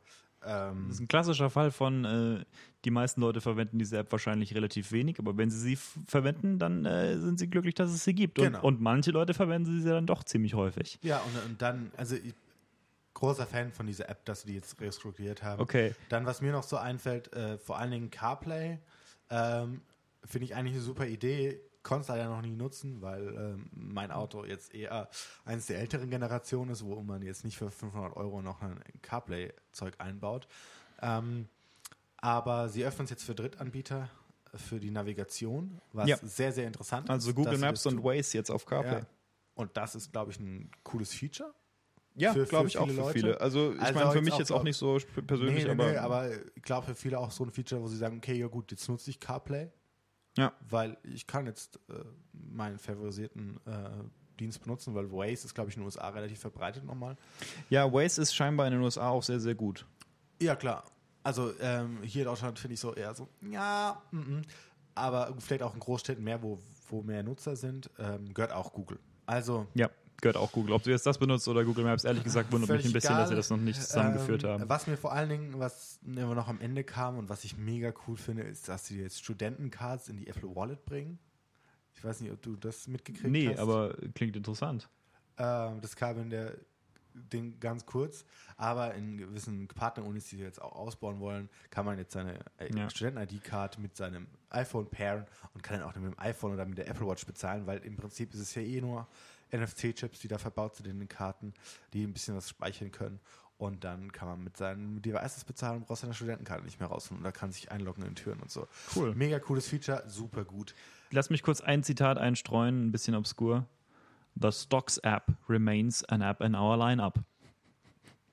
Ach stimmt, ja, sie haben die Stocks-App relativ hervorgehoben in der Keynote, was ich. Da, ja, tatsächlich gibt es eine neue Stocks-App. Die interessiert mich persönlich also überhaupt nicht. Mich auch nicht, aber ich glaube, für die Leute, die sie nutzen, wieder wie bei Sprachmemos, sehr wichtige App, die sie ganz cool finden. War übrigens natürlich kein Zitat von dieser Keynote, sondern es, es, geht um den Mac Mini, ne? Ja. Also Na gut, egal. Aber ähm, jetzt so ähm, coole App äh, für die, die sie nutzen, äh, schönes neues Design bekommen. Ich würde jetzt aber, glaube ich, weitergehen, weil ähm, wir haben schon etwas äh, Zeit hinter uns gebracht. Ganz ehrlich, wir könnten wahrscheinlich drei Folgen machen ja. über diese Keynote, weil es so glaub, viel ist und es gibt zu allem so viel zu sagen. Ähm, Obwohl das keine so wahnsinnig irgendwie volle Keynote war, möchte man behaupten. Möchte man Ja. behaupten. Äh, ich glaube, ich würde jetzt mal einfach mit WatchOS weitermachen. WatchOS, okay. Du musst mir davon erzählen. Ich habe also ich habe die Keynote gesehen, aber ich äh, weiß nichts über äh, Uhren außer von außen. Also Ja, ich habe äh, nie du eine hast keine Apple Watch. Damit gehabt. Nee, Ähm, ja, also ich nutze es, äh, dazu muss man, also ich habe eine Apple Watch, äh, dazu muss man sagen, ich benutze es eigentlich nur ähm, ausschließlich, also ich habe eine der ersten Generationen, was mir jetzt auch ein weinendes Auge äh, beschert. Ähm, aber ich benutze es vor allen Dingen, um, um Sprachanrufe, also um, um Nachrichten auf meinem Armgelenk zu bekommen. Und ich weiß, ich bekomme jetzt gerade eine Nachricht oder eine Message und ich bekomme gerade einen Anruf, was mir sehr wichtig ist, weil ich äh, mein Handy immer auf lautlos habe und ich keinen Bock habe, ein vibrierendes Handy in der Hose zu haben. Deswegen vibrierende Uhr am Armgelenk, wobei ich die auch, weil ich gerade Probleme am Arm habe, nicht trage. Deswegen, ähm, ja. sie hat aber ein sehr, sie hat ein sehr angenehmes Ja, taktiles super, Feedback. Super also taktiles. Also man merkt es auch nicht, man hört es auch nicht von außen, man spürt es nur. Sehr, sehr cool, sehr, sehr unauffällig. Äh, wenigen fallen, fällt sie mittlerweile auf, dass es eine Apple Watch ist. Was ich auch cool finde als Feature ist, äh, man kann sich damit wecken lassen. Also wenn man jetzt zum Beispiel mit, äh, mit, einem, mit einer zweiten Person zusammen in einem Bett schläft, dann kann das vielleicht schon ein Feature sein, dass Ja, du dich aber du wecken musst lässt. sie halt auch aufladen. Klar, also du brauchst dafür wahrscheinlich dann eine der dritten Generation, weil sonst hält, hängt der Akku nicht, hält, hält der Ah, Akku doch, nicht lang doch. Also genug, ich dass du das so sagen, gerne die, machen die, kannst. Die Updates, gerade der Zweier oder der Dreier, die dann nochmal Battery Life gebracht haben, vor allen Dingen, Ja. die haben auch bei meiner Uhr, also damit waren 24 Stunden schon gut möglich. Mittlerweile würde ich sagen, zwei Tage oder eineinhalb Tage kriegst du gut mit meiner hin, Okay. was schon echt gut ist. Das also ist, so das ist nicht schlecht, ja. äh, sehr solide, nur wenn viel Voice reingeht. Das Problem ist, Bluetooth-Verbindung mit iPhone in Verbindung frisst Energie des Todes. Also ehrlich gesagt, wenn ich eine Apple Watch hätte, würde ich die wahrscheinlich hauptsächlich nachts tragen, ehrlich gesagt, wegen, wegen Sleep Tracking und Äh, wegen, äh, und wegen als Wecker. Und ich will Aktivitätstracking bitte haben. Okay, Und das, habe Aktivitätstracking. ich auch. da- da bin ich ein großer Fan von. Was ich jetzt eher weniger benutze, sind jetzt die ganzen Sportfeatures, die sie vorgestellt haben. Ist aber, glaube ich, für die Nutzergruppe sehr, sehr relevant, das Tatsächlich hat sich herausgestellt, dass das und Notifications quasi das primäre Anwendungsfeld zu der. Apple Und, Watch und ich finde es auch super cool, was sie da vorgestellt haben, dass jetzt neue Workouts hinzu, also neue, neue Arten, die die Uhr jetzt eben kann, dass sie da eben sehr, sehr große Datenmengen auch generieren, dass sie wirklich wissen, wie viel du gerade an Kalorien verbrauchst und wie du dich gerade betätigst, Ja. wie gut oder effektiv das gerade ist. Und das finde ich cool. dass Sie haben das- darüber gebraggt, dass ihre Daten relativ präzise sind. Äh, Ja. Ehrlich gesagt, ähm, Also ich glaube ich, wie viele Daten sie erhoben haben, was sie ja, mal es, erzählt es haben. ging um 8 Terabyte oder so. Ja, nur fürs Schwimmen. Ja, fürs Schwimmen von dieser einen Studie. Ja. Ähm, das, ja, coole Sache. Jedenfalls ähm, äh, haben dritte Parteien äh, Bedenken geäußert daran, wie genau dieses Tracking sein kann von, äh, äh, von, von Smartwatches aller Art. Und ich glaube, wir haben bisher noch nicht genügend unabhängige äh, andere gesehen, die das quasi nachgemessen hätten. Äh, ich vermute mal schon, dass, es, dass sie präziser sind, gerade mal für so triviale Sachen wie Herzschlag oder so. Ja, oder als auch, die auch meisten. Laufen und so. Also Ja. ich glaube, das ist auch so ein, was jetzt auch noch hinzugekommen ist, dass die, die, die Workouts automatisiert erkennen und dir sagen, was du zu tun oder zu lassen hast. Ja, das ist cool. Also ich meine, was Ähm, ansonsten an, was- an was- neuen Features draußen ist, ist also diese Ja, da, da, Competitions. da kommt noch, äh, ich habe da noch ein bisschen was, was ich ganz cool finde. An, an, Echt? Ja. Ja. Sprich. Ähm, Ja. Dann, ähm, also was letztes Jahr vorgestellt worden ist oder zur neuen, ähm, was jetzt glaube ich in den USA mehr ein Thema ist, ist, dass du dich mit deinen ähm, Studiogeräten verbinden kannst. Ah ja, also wenn du okay, ja, Studio, stimmt, Fitnessstudio ja. bist, dass dadurch dein Tracking halt schon dreimal besser wird. So dadurch, also ich glaube, das hilft auch, das ist cool, dass sie das machen, dass sie der, den NFC-Chip für freigeben, dass das funktioniert. Sehr mutige. Live-Demo. Sehr auf der- mutige Live-Demo auf der Bühne, dass sie das gemacht haben. Ähm, und Also genau, eine Frau auf dem Crosstrainer, nee, auf dem, auf dem Fahrrad, Ja. die dann während dem Sprechen, während der Präsentation da Fahrrad gefahren ist, um zu demonstrieren, dieses Tracking. Also ja, halte ich für eine sehr mutige Live-Demo. Ähm, dann äh, in dem Zuge noch ähm, Podcast kommt auf die Apple Watch. Das ist eher für, für die interessant, die halt viel Sport machen und nicht das iPhone mitnehmen, sondern äh, eben Apple Watch und Earpods oder sonst was als Bluetooth-Headsets benutzen und damit laufen gehen, finde ich eine coole Idee, gerade jetzt mit Cellular und so. Ich bin mega sehr cool. Äh, kann man, glaube ich, für die, die es machen, mega cool benutzen. Ja. Äh, Wovon ich noch mehr begeistert, also es ist ein albernes Feature, aber mega cooles Feature ist Walkie Talkie, ähm, weil es genau je nachdem eine Lücke schließt von Kommunikation ähm, in der Familie. Also Walkie Talkie, was es schon sagt, man kann Walkie Talkies miteinander hin und her machen. Also man drückt auf die Uhr, redet und der andere bekommt Ja. es eben live. Und ich glaube, für manche Situationen mega geil. Ich muss jetzt nicht dir fünfmal eine Nachricht auf WhatsApp schreiben. Wo bist du Vor allem, wenn du mehr oder weniger im Nebenzimmer bist. Genau, so, Ja. also oder du bist auf einem Festival im Gelände zum Beispiel. Also ich meine, gut, äh, weiß ich nicht, ob du deine Apple Watch trägst, aber sagen wir mal, perfekte Welt, beide haben Cellular und haben nur ihre Apple Watch mit, um notfalls auch irgendwie Anrufe tätigen zu können. Kannst du mal kurz so hier, hey Basti, wo bist du gerade? Und dann sagst du, okay, ja gut, ich bin bei den Klos und dann weiß ich, okay, gut, Ich- laufe ich mal schnell hin. Mega Ich kann mir mehreres Feature. vorstellen. Also ich kann mir vorstellen, dass es tatsächlich relativ viel benutzt wird und sich dann als ein cooles Feature herausstellt. Ich kann mir aber auch sehr gut vorstellen, dass es im Prinzip nie jemand wirklich benutzen wird. Äh, oder halt einmal, weil es gerade cool neu ist und so. Ähm, aber ich glaube schon, dass es eine wesentlich effektivere äh, Kommunikationsidee äh, ist als das, womit sie die erste Generation vorgestellt hatten, Ja. dieses Digital Touch. Ja, das Ähm, funktioniert das, immer noch, aber das funktioniert immer noch, aber sie haben es inzwischen irgendwo verbuddelt, habe ich gehört. so ein iMessage ist es. Ah ja, okay. Ähm, interessant ist noch zu erwähnen, dass sie so, ein, so eine Art Webview auf die Apple Watch bringen, ähm, so dass man, wenn man gewisse Webseiten, also wer Sachen bucht oder so, man sich das kurz angucken kann und nicht irgendwie das Handy rauskramen will, so, soll, will, du, wie auch immer. Mega cool. Äh, hat bei mir wenig Anwendung, kann aber für viele irgendwie eine Anwendung haben. Was interessant sein kann auch für Entwickler ist, ähm, dass jetzt äh, Hintergrund-Audio abgespielt werden kann auf der Apple Watch, äh, auch von Nicht-Workout-Apps. Ähm, das heißt mit anderen Worten, es wird eine halbwegs sinnvolle Version von Overcast vielleicht für die Apple Watch geben können. Ja. Ähm, ich mein, bin mal interessiert, was Marco Arment dazu zu sagen hat. Andererseits habe ich sowieso keine Apple Watch, also kann es mir relativ egal sein, aber ich glaube schon, dass, äh, dass das auf jeden Fall cool ist. Ich meine, die ganze Plattform muss einfach, oh, Entschuldigung, äh, bin gegen das Mikro gestoßen. Äh, die ganze Plattform ist einfach so ein bisschen in den Kinderschuhen noch. Und auch wenn wir jetzt schon bei Version 5 des Betriebssystems sind, muss man da doch schon ordentlich Potenzial äh, für Verbesserung feststellen. Würde ich jetzt mal so ja, definitiv. behaupten, wenn ich die, mir die Primitivität Da- da der ist- RPIs anschaue. Da ist auch da ist noch viel Luft nach oben, wobei ich auch nicht, also wobei ich sagen muss, es, so viel mehr brauche ich in der Uhr auch nicht. Also es, aus ist meiner schwierig. Perspektive, ich kann sie nicht wirklich besser benutzen. Also gut, bei mir ist es auch noch viel so, sie ist langsam, sie braucht lange zum Laden. Hm. Das sind natürlich auch so Einschränkungen, äh, deswegen benutze ich es halt auch nur vor allen Dingen als irgendwie Notification. In äh, den letzten Device. Jahren haben eben, äh, hat eben Apple versucht, so ein bisschen die richtige Nische für die Uhr zu finden. Ganz am Anfang in der ersten Generation, die du auch jetzt hast. Ähm, aber noch krasser sichtbar in der ersten Generation der Software war es eben so, dass im Prinzip niemand gewusst hat, wofür man in der Praxis Smartphones benutzen, äh. Smartwatches benutzen wird. Und ähm, deswegen gibt es eben jetzt einen mehrjährigen Prozess, in dem sie versuchen herauszufinden, wofür. Ist ja auch okay und sie machen es, glaube ich, richtig. Sie Ich haben das auch, richtige ja. Uhrendesign gefunden. Ich finde es gut von ihnen, dass sie das Uhrendesign so lange durchziehen. Und Das Design ist fantastisch. Sie haben damit einen Goldgru, also Ja. Johnny Ive, glaube ich, war, also würde ich jetzt mal bezweifeln, dass es er nicht war, aber er war es, also ne, so, aber ich glaube, er war der Hast- Schöpfer. Ja, ja, hast, ja, ja, der war ja, ähm, hast du mitbekommen, dass der ein Interview gegeben hat mit so einem High-End-Uhrenmagazin in Nee. Großbritannien? Super awkward. Na gut, egal. Das nur so am Rande.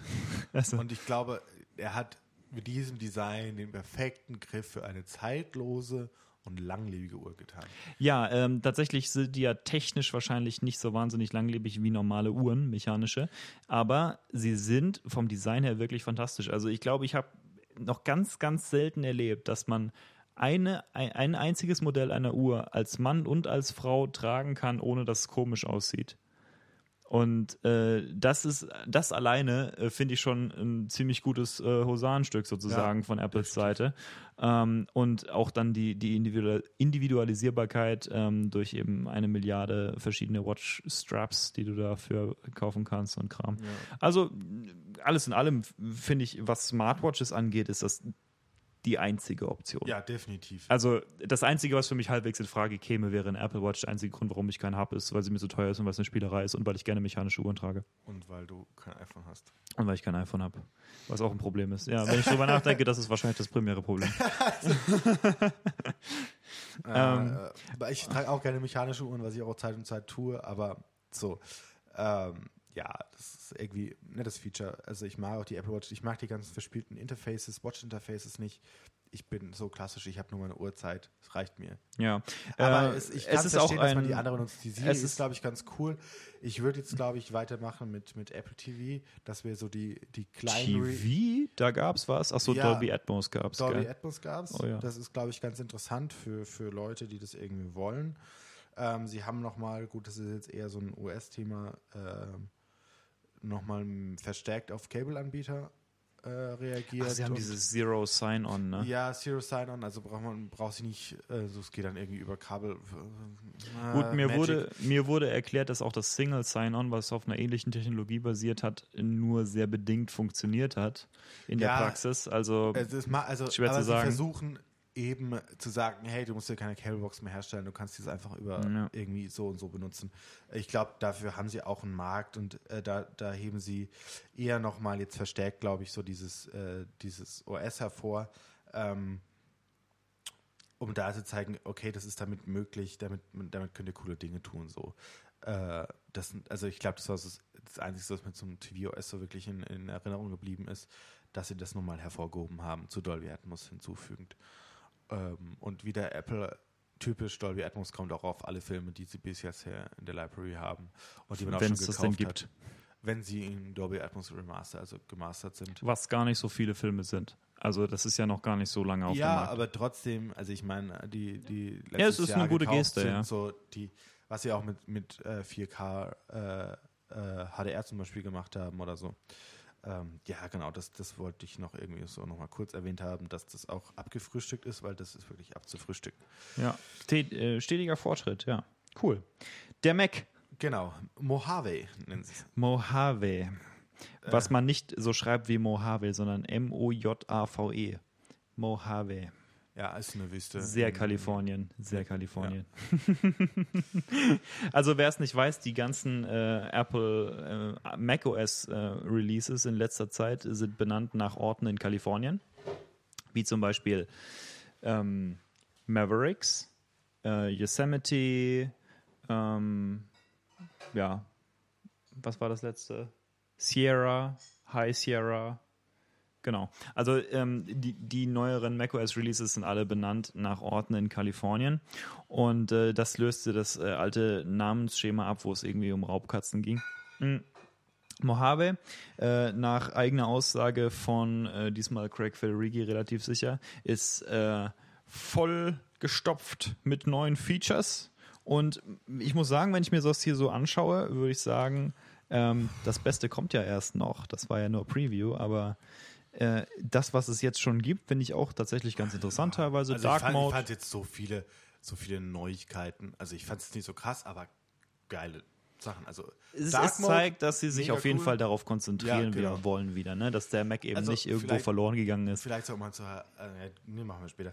Ähm, Dark Mode, mega coole Sache. Äh, hab ich ich habe die dunklen Screenleisten benutzt früher. Mhm.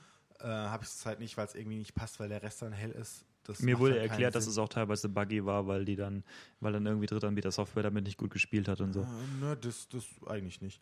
Aber. Hab's aber selbst nie benutzt. Also kann ähm, sein. Wie gesagt, bringen ganz coole Dark Mode, also Dark Mode großes Thema. Dann, äh, was sie, dem sie sich vor allen Dingen angenommen haben, ist der, der Finder.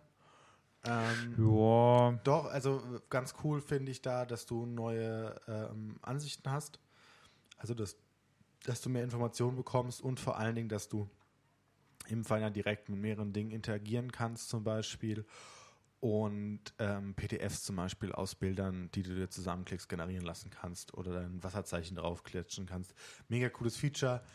Ähm, Glaube ich, kann man viel benutzen, wenn man es braucht. Auch ein gutes Plattform-Feature. Ja, also genau. es ist auch tatsächlich so, dass wenn ich jetzt an einen Windows-Computer gehe und bin im Explorer irgendwie unterwegs und dann drückst du die Leertaste und nichts passiert und denkst dir so, hä, ist der Computer kaputt?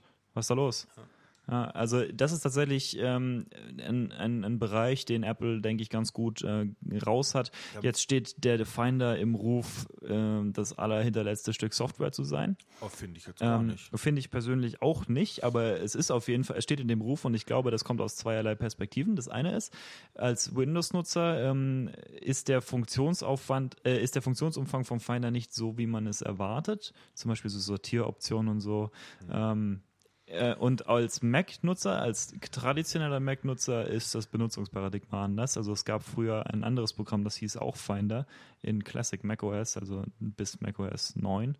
Äh, das hieß damals nur OS 9, egal. Jedenfalls, ähm, das hat ein anderes Benutzungsparadigma und manche. So, nee, nee, das OS, war ja dann OS 10, nee, das war dann ja danach.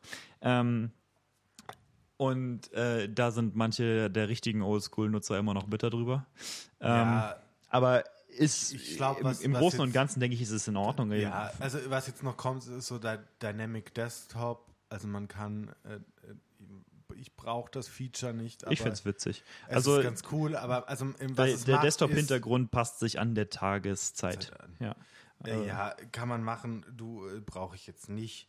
Ähm, cooles Feature mache ich sehr, also brauche ich nicht, weil ich meinen Desktop aufräume die Stacks auf dem, Stacks, auf dem, auf dem Desktop. Äh, ja. Finde ich, glaube ich, zum Beispiel, also kenne ich in meiner Verwandtschaft, näheren Verwandtschaft, Menschen, denen das deutlich was bringen würde, wenn sie das benutzen würden.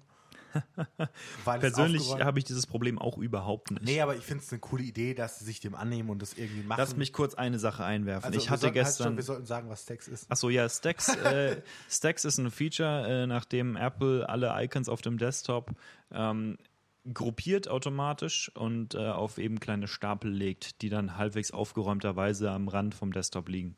Genau. Ähm, halte ich persönlich für mich nicht so sehr für nützlich. Ähm, Einfach nur deswegen, weil ich weiß, wo meine Dateien sind und ich sie absichtlich dort habe. Und ja, auch, wo meine Icons sind, absichtlich äh, dort positioniere. Alle. Und du hast natürlich recht, das gilt nicht für alle. Äh, zu dem Thema äh, möchte ich noch kurz einwerfen. Äh, ich hatte gestern eine, eine kleine Hastirade auf Windows, hatte ich schon gesagt. Und es hat zu tun mit der Microsoft Update Policy. Uh, Windows 10 hat mich gebeten, uh, ein Update zu machen, was ich immer gerne mache. Ich mag Updates. Ähm, und hat mich gefragt, wann? Habe ich gesagt, okay, mach doch mal heute Nacht. Und dann habe ich beim Runterfahren gesagt, aktualisieren und herunterfahren. Und dann hat er ewig lang gerüttelt, es war mir aber egal, ich bin ja ins Bett gegangen. Und am nächsten Morgen habe ich den PC gebootet und er hat gesagt, er macht gerade Updates. Ich habe gedacht, in welcher Welt ist das klug? So ein Update-Mechanismus. Bitte, wenn ich euch schon sage, jetzt runterfahren und Updates machen, macht die ganzen Updates. Das macht einen ja wahnsinnig dass du dann am nächsten ja. Tag äh, bootest und dann, und vor allem, das hält dich ja nicht dann für 30 Sekunden auf oder so, sondern das, das ist dann ja auf unbestimmte Zeit. Ich meine, das ja. hat fast 15 Minuten gedauert. Und äh, gut, und als die ganze Scheiße dann durch war, hatte ich zwei Icons neu auf dem Desktop. Zwei Verknüpfungen. Ein so ein Foto-Viewer-Mist und ein Edge-Icon. Ja, weg damit. Ich benutze kein einziges Icon auf diesem Desktop. Und Dafür sind Desktop auch nichts gemacht, dass da Icons liegen. Meine Meinung. Es gibt tatsächlich äh, diverse Leute, die dir zustimmen. Deswegen ist es zum Beispiel bei manchen Windows, äh, bei manchen Linux-Desktops gar nicht möglich, da Icons hinzulegen. Nicht so. Ja, zum Beispiel beim klassischen GNOME Desktop ist das nicht möglich. Ähm, das äh, hat jetzt Canonical gerade ein bisschen ein Problem, weil sie GNOME wieder als ihre Standardoberfläche benutzen wollen, aber die ganzen ähm, zugezogenen sozusagen Ubuntu-Nutzer da äh, erst dran gewohnt, gewöhnt werden müssten. Ähm, aber es steht auf dem anderen Blatt. Jedenfalls denke ich, Stacks witzig, aber für eine andere Zielgruppe gedacht. Ja, das definitiv. Ähm Genau, Quick Actions. Gallery View ist alles hier äh, Quick Finder. Actions, das, das äh, läuft bei mir noch unter Finder oder Preview Features. Und ähm, ja, genau, was mir jetzt noch einfällt, erweiterte Screenshots Features, finde ich ganz cool. Ja, also im Prinzip diese ganzen äh, Screenshot-Tools, die es auf iOS schon gibt, äh, haben sie jetzt auf den Mac geportet und, und, wesentlich weiterentwickelt, ja. Ähm, das richtig nice. Äh, Screenshots auch ein Bereich, äh, in dem ich denke, dass wirklich fast jedes Betriebssystem noch Luft nach oben hatte, außer iOS. Und jetzt hat macOS auch nicht mehr viel Luft nach oben, weil das ist richtig geil, das Neue. Ähm, äh, dann noch ganz ausgedacht. interessant, was jetzt noch gekommen ist, ist, ähm, äh, dass man, dass wenn man ein Foto irgendwo einfügen muss und man dafür jetzt gerade sein äh, Handy benutzen könnte, hm. kann man das von Mac aus direkt machen. Dann öffnet sich die, die Kamera-App auf dem iPhone, man kann es fotografieren. Da denkt man sich so, gibt es denn irgendeinen Mac ohne Kamera? Ja, technisch gesehen gibt es den Mac Mini, aber eigentlich ist es nicht relevant. Irgendjemand kifft hier unten in der Nachbarschaft und das zieht hier rein. Ähm, aber nein, darum geht es natürlich nicht. Worum es geht, ist, dass die Kameras in den ganzen Macs, die Frontkameras, dass die einigermaßen scheiße sind.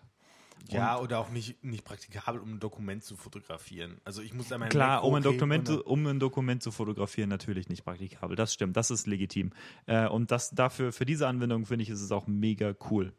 Ähm, und einfach ein klassisches Beispiel für äh, ein Feature, was einfach convenient ist, wenn du die Plattform äh, eben als Plattform verwendest. Also nicht nur ein Device hast, sondern äh, mehrere.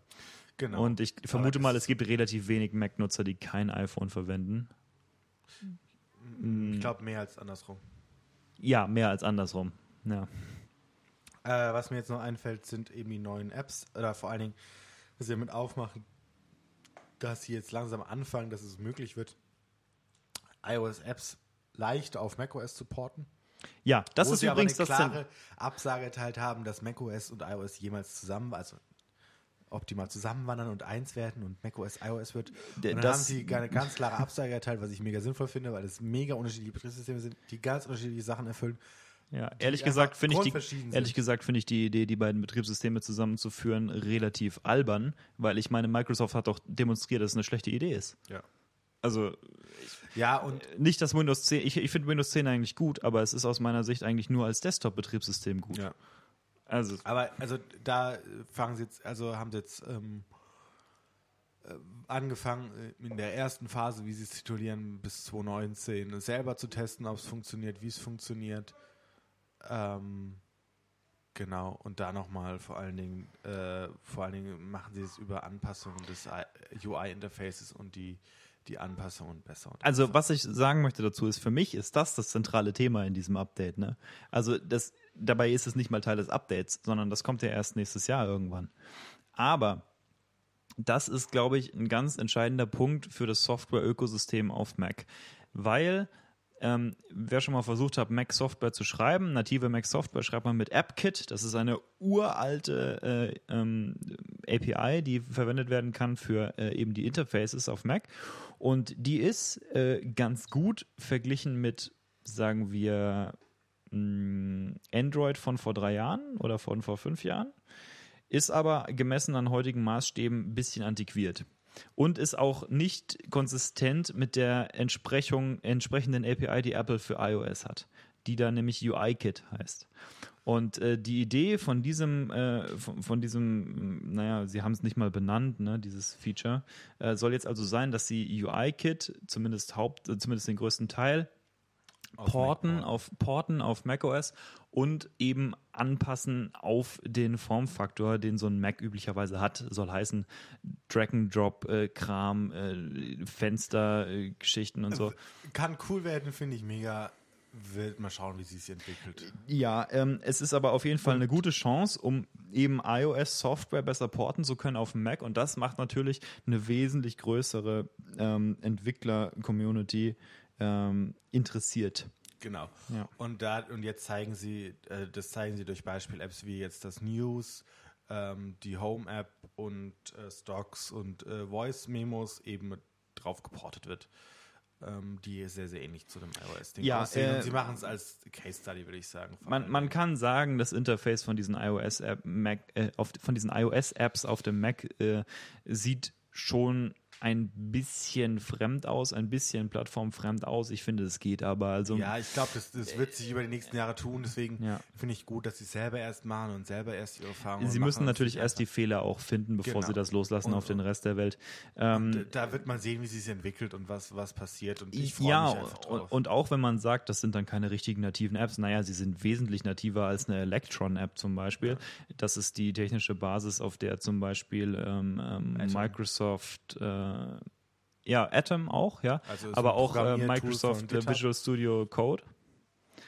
Aber worauf ich mich noch mehr freue, gerade weil das irgendwie ganz cool ist, ist der neue Mac App Store. Oh ja, das Und ist nämlich der nächste Schritt in Richtung äh, ein besseres Software-Ökosystem auf Mac. Einen gescheiten App Store.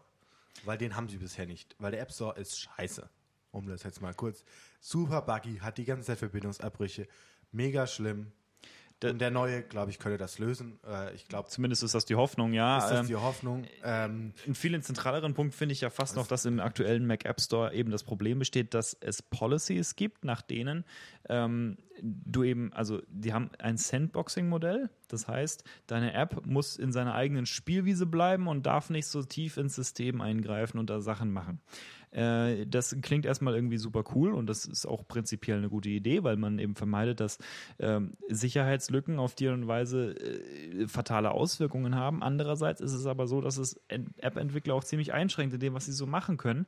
Und äh, das, äh, das gepaart mit ein paar anderen Problemen, die auch hauptsächlich mit Policies zu tun haben vom äh, Mac App Store, hat dazu geführt, dass viele prominente, vor allem auch Indie-Entwickler eben gesagt haben, ja, ja, was soll's? Ich meine, wir können unsere Software auch selber verkaufen. Ja. Und das geht ja auch auf Mac. Ähm, und, aber äh, mal schauen, was jetzt bei, bei rumkommt. Daher kommen übrigens die, die Beispiele, die Sie gesagt haben. Ne? Sie haben gesagt, welche prominenten Entwickler wollen uns jetzt helfen, äh, wollen uns jetzt mitziehen? Haben Sie genannt Microsoft mit Office 365, Adobe mit irgendwas, weiß ich nicht mehr. Äh, Barebones ist das, glaube ich, mit ähm, äh, hier Transit. Ja. Und äh, BB Edit. Und, und ach, wie heißt denn der? Ach, verdammt, egal. BB Edit. BB Edit ist ein Texteditor, ja. äh, auch eins von den Urgesteinen der Software äh, auf Mac. Ja, gibt schon irgendwie, gibt es länger als mich. Und, und äh, ich glaube, äh, da, da werden sich noch neue äh, Sachen auftun, die ganz cool werden.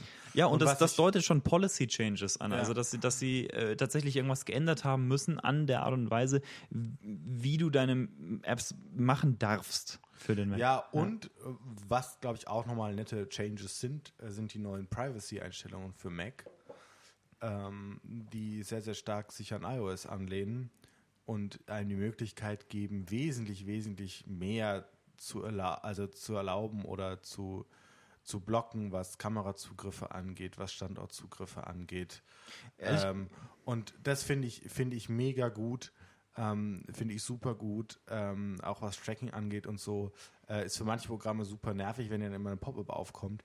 Aber ich finde es ja, für so einen, aber das ist eher so, wir wissen, also ich und, und, und du weißt ja eher, was so, worauf wir uns einlassen, wenn wir Programme runterladen und das tun manche Menschen nicht und dann finde ich das nett, dass man daran erinnert wird, was man alles gerade rausrückt ja. und dass sie eben Software dazu zwingen, erstmal nichts zu haben ja. und man muss alles erlauben. Das, das ist auch super gut. Das ist auch eine Erweiterung dieses Sandboxing-Modells, von dem ich ja. gesprochen habe. Und, und ähm, mega gut, finde ich super, dass sie das lösen und also ja, man muss es natürlich, man muss es natürlich halbwegs geschmackvoll machen. Zum Beispiel Windows Vista hatte ja damals das Problem, dass es für jeden Scheiß äh, äh, eine eigene manuelle Abfrage von der Firewall gemacht hat. Also die Firewall hat dich bei jedem Mist gefragt, ob du irgendwas zulassen möchtest.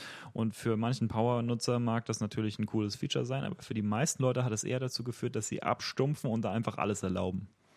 Weil wenn man nichts erlaubt, dann kommt man nicht weit. Ja. Und was mir jetzt als abschließendes Feature noch einfällt zu macOS ist Machine Learning. Das haben sie nochmal in den Fokus gerückt, auch gerade was jetzt ähm, GPUs angehen, die per Thunderbolt angeschlossen werden, wo sie auch nochmal, eine, glaube ich, eine, eine, große Neuerung gemacht haben. Also man kann jetzt bis zu vier GPUs, gut ging vielleicht vorher schon, ist mir noch nicht so präsent gewesen. Ich glaube, das ist eher ein Bandbreitenproblem. Ähm, und, Weil, so zu, und sie schaffen es anscheinend über dieses ML-Kit, was sie da haben? Oder also Machine Learning Kit? Äh, ich, also es gibt zweierlei. Das ML, also sie haben Create ML, das ist um Modelle zu erstellen und zu trainieren, und sie haben äh, ML Kit. Ja. Und das ist für, ähm, also, für die Ausführung der ja. Modelle auf dem Device und für die also Fertigmachung, äh, Verpackung Create für, das Device. Sie schaffen es, glaube ich, einfacher, Machine Learning für Leute zugänglich zu machen. Ja. Muss man sich angucken, was es ist. Ist ein allgemeines Thema, dass viele App-Entwickler äh, natürlich keine Machine Learning-Experten sind ähm, und dass aber trotzdem irgendwo die Vorzüge von Machine Learning-Algorithmen äh, auch für diese Leute natürlich interessant sind, wenn sie irgendwie eine App machen wollen, die meinetwegen eine Texterkennung machen kann oder irgendwas. Ähm, und das äh, ist, da sind wir ja inzwischen so weit, dass man das schon als halbwegs standardmäßige Software beschreiben könnte. Und ähm, Apple versucht eben da ein bisschen den Weg zu ebnen. Ebnen. Das ist natürlich für die äh, richtigen High-End-Anwender ist das total egal, ne? weil die benutzen sowieso ähm, hier TensorFlow ja, wobei, oder wobei sowas oder sagen, PyTorch. Besser funktioniert als bei TensorFlow. Ja, ich glaube, das ist wahrscheinlich am Ende Geschmackssache. Also es ist, nein, nein, es funktioniert also, einfacher. Es ist einfacher. Und ich finde es cool, dass sie es machen. Das ist so das, was ich noch als letzten Punkt gerade sagen wollte. Ja. Aber mir fällt gerade auch nichts mehr zur Keynote ein. Fällt dir noch irgendwas ein? also sagen wir mal so, wir haben auf einigen von diesen Punkten jetzt nur sehr, sehr kurz verweilt und da könnte man noch wesentlich natürlich. mehr dazu sagen, natürlich, aber das kann man ja immer. Und ich glaube, wir können ja auch immer mal wieder so drauf zurückkommen. Ähm, was jetzt so passiert ist. Also ich meine, der, der große Release steht im äh, Herbst an. Uh, und da werden wir beide uns drauf stürzen und schauen, wie es jetzt wirklich ist, ja. was man da rausholen kann oder nicht rausholen kann. Uh, ich möchte als Fazit vielleicht sagen, ähm, macOS, gute Richtung.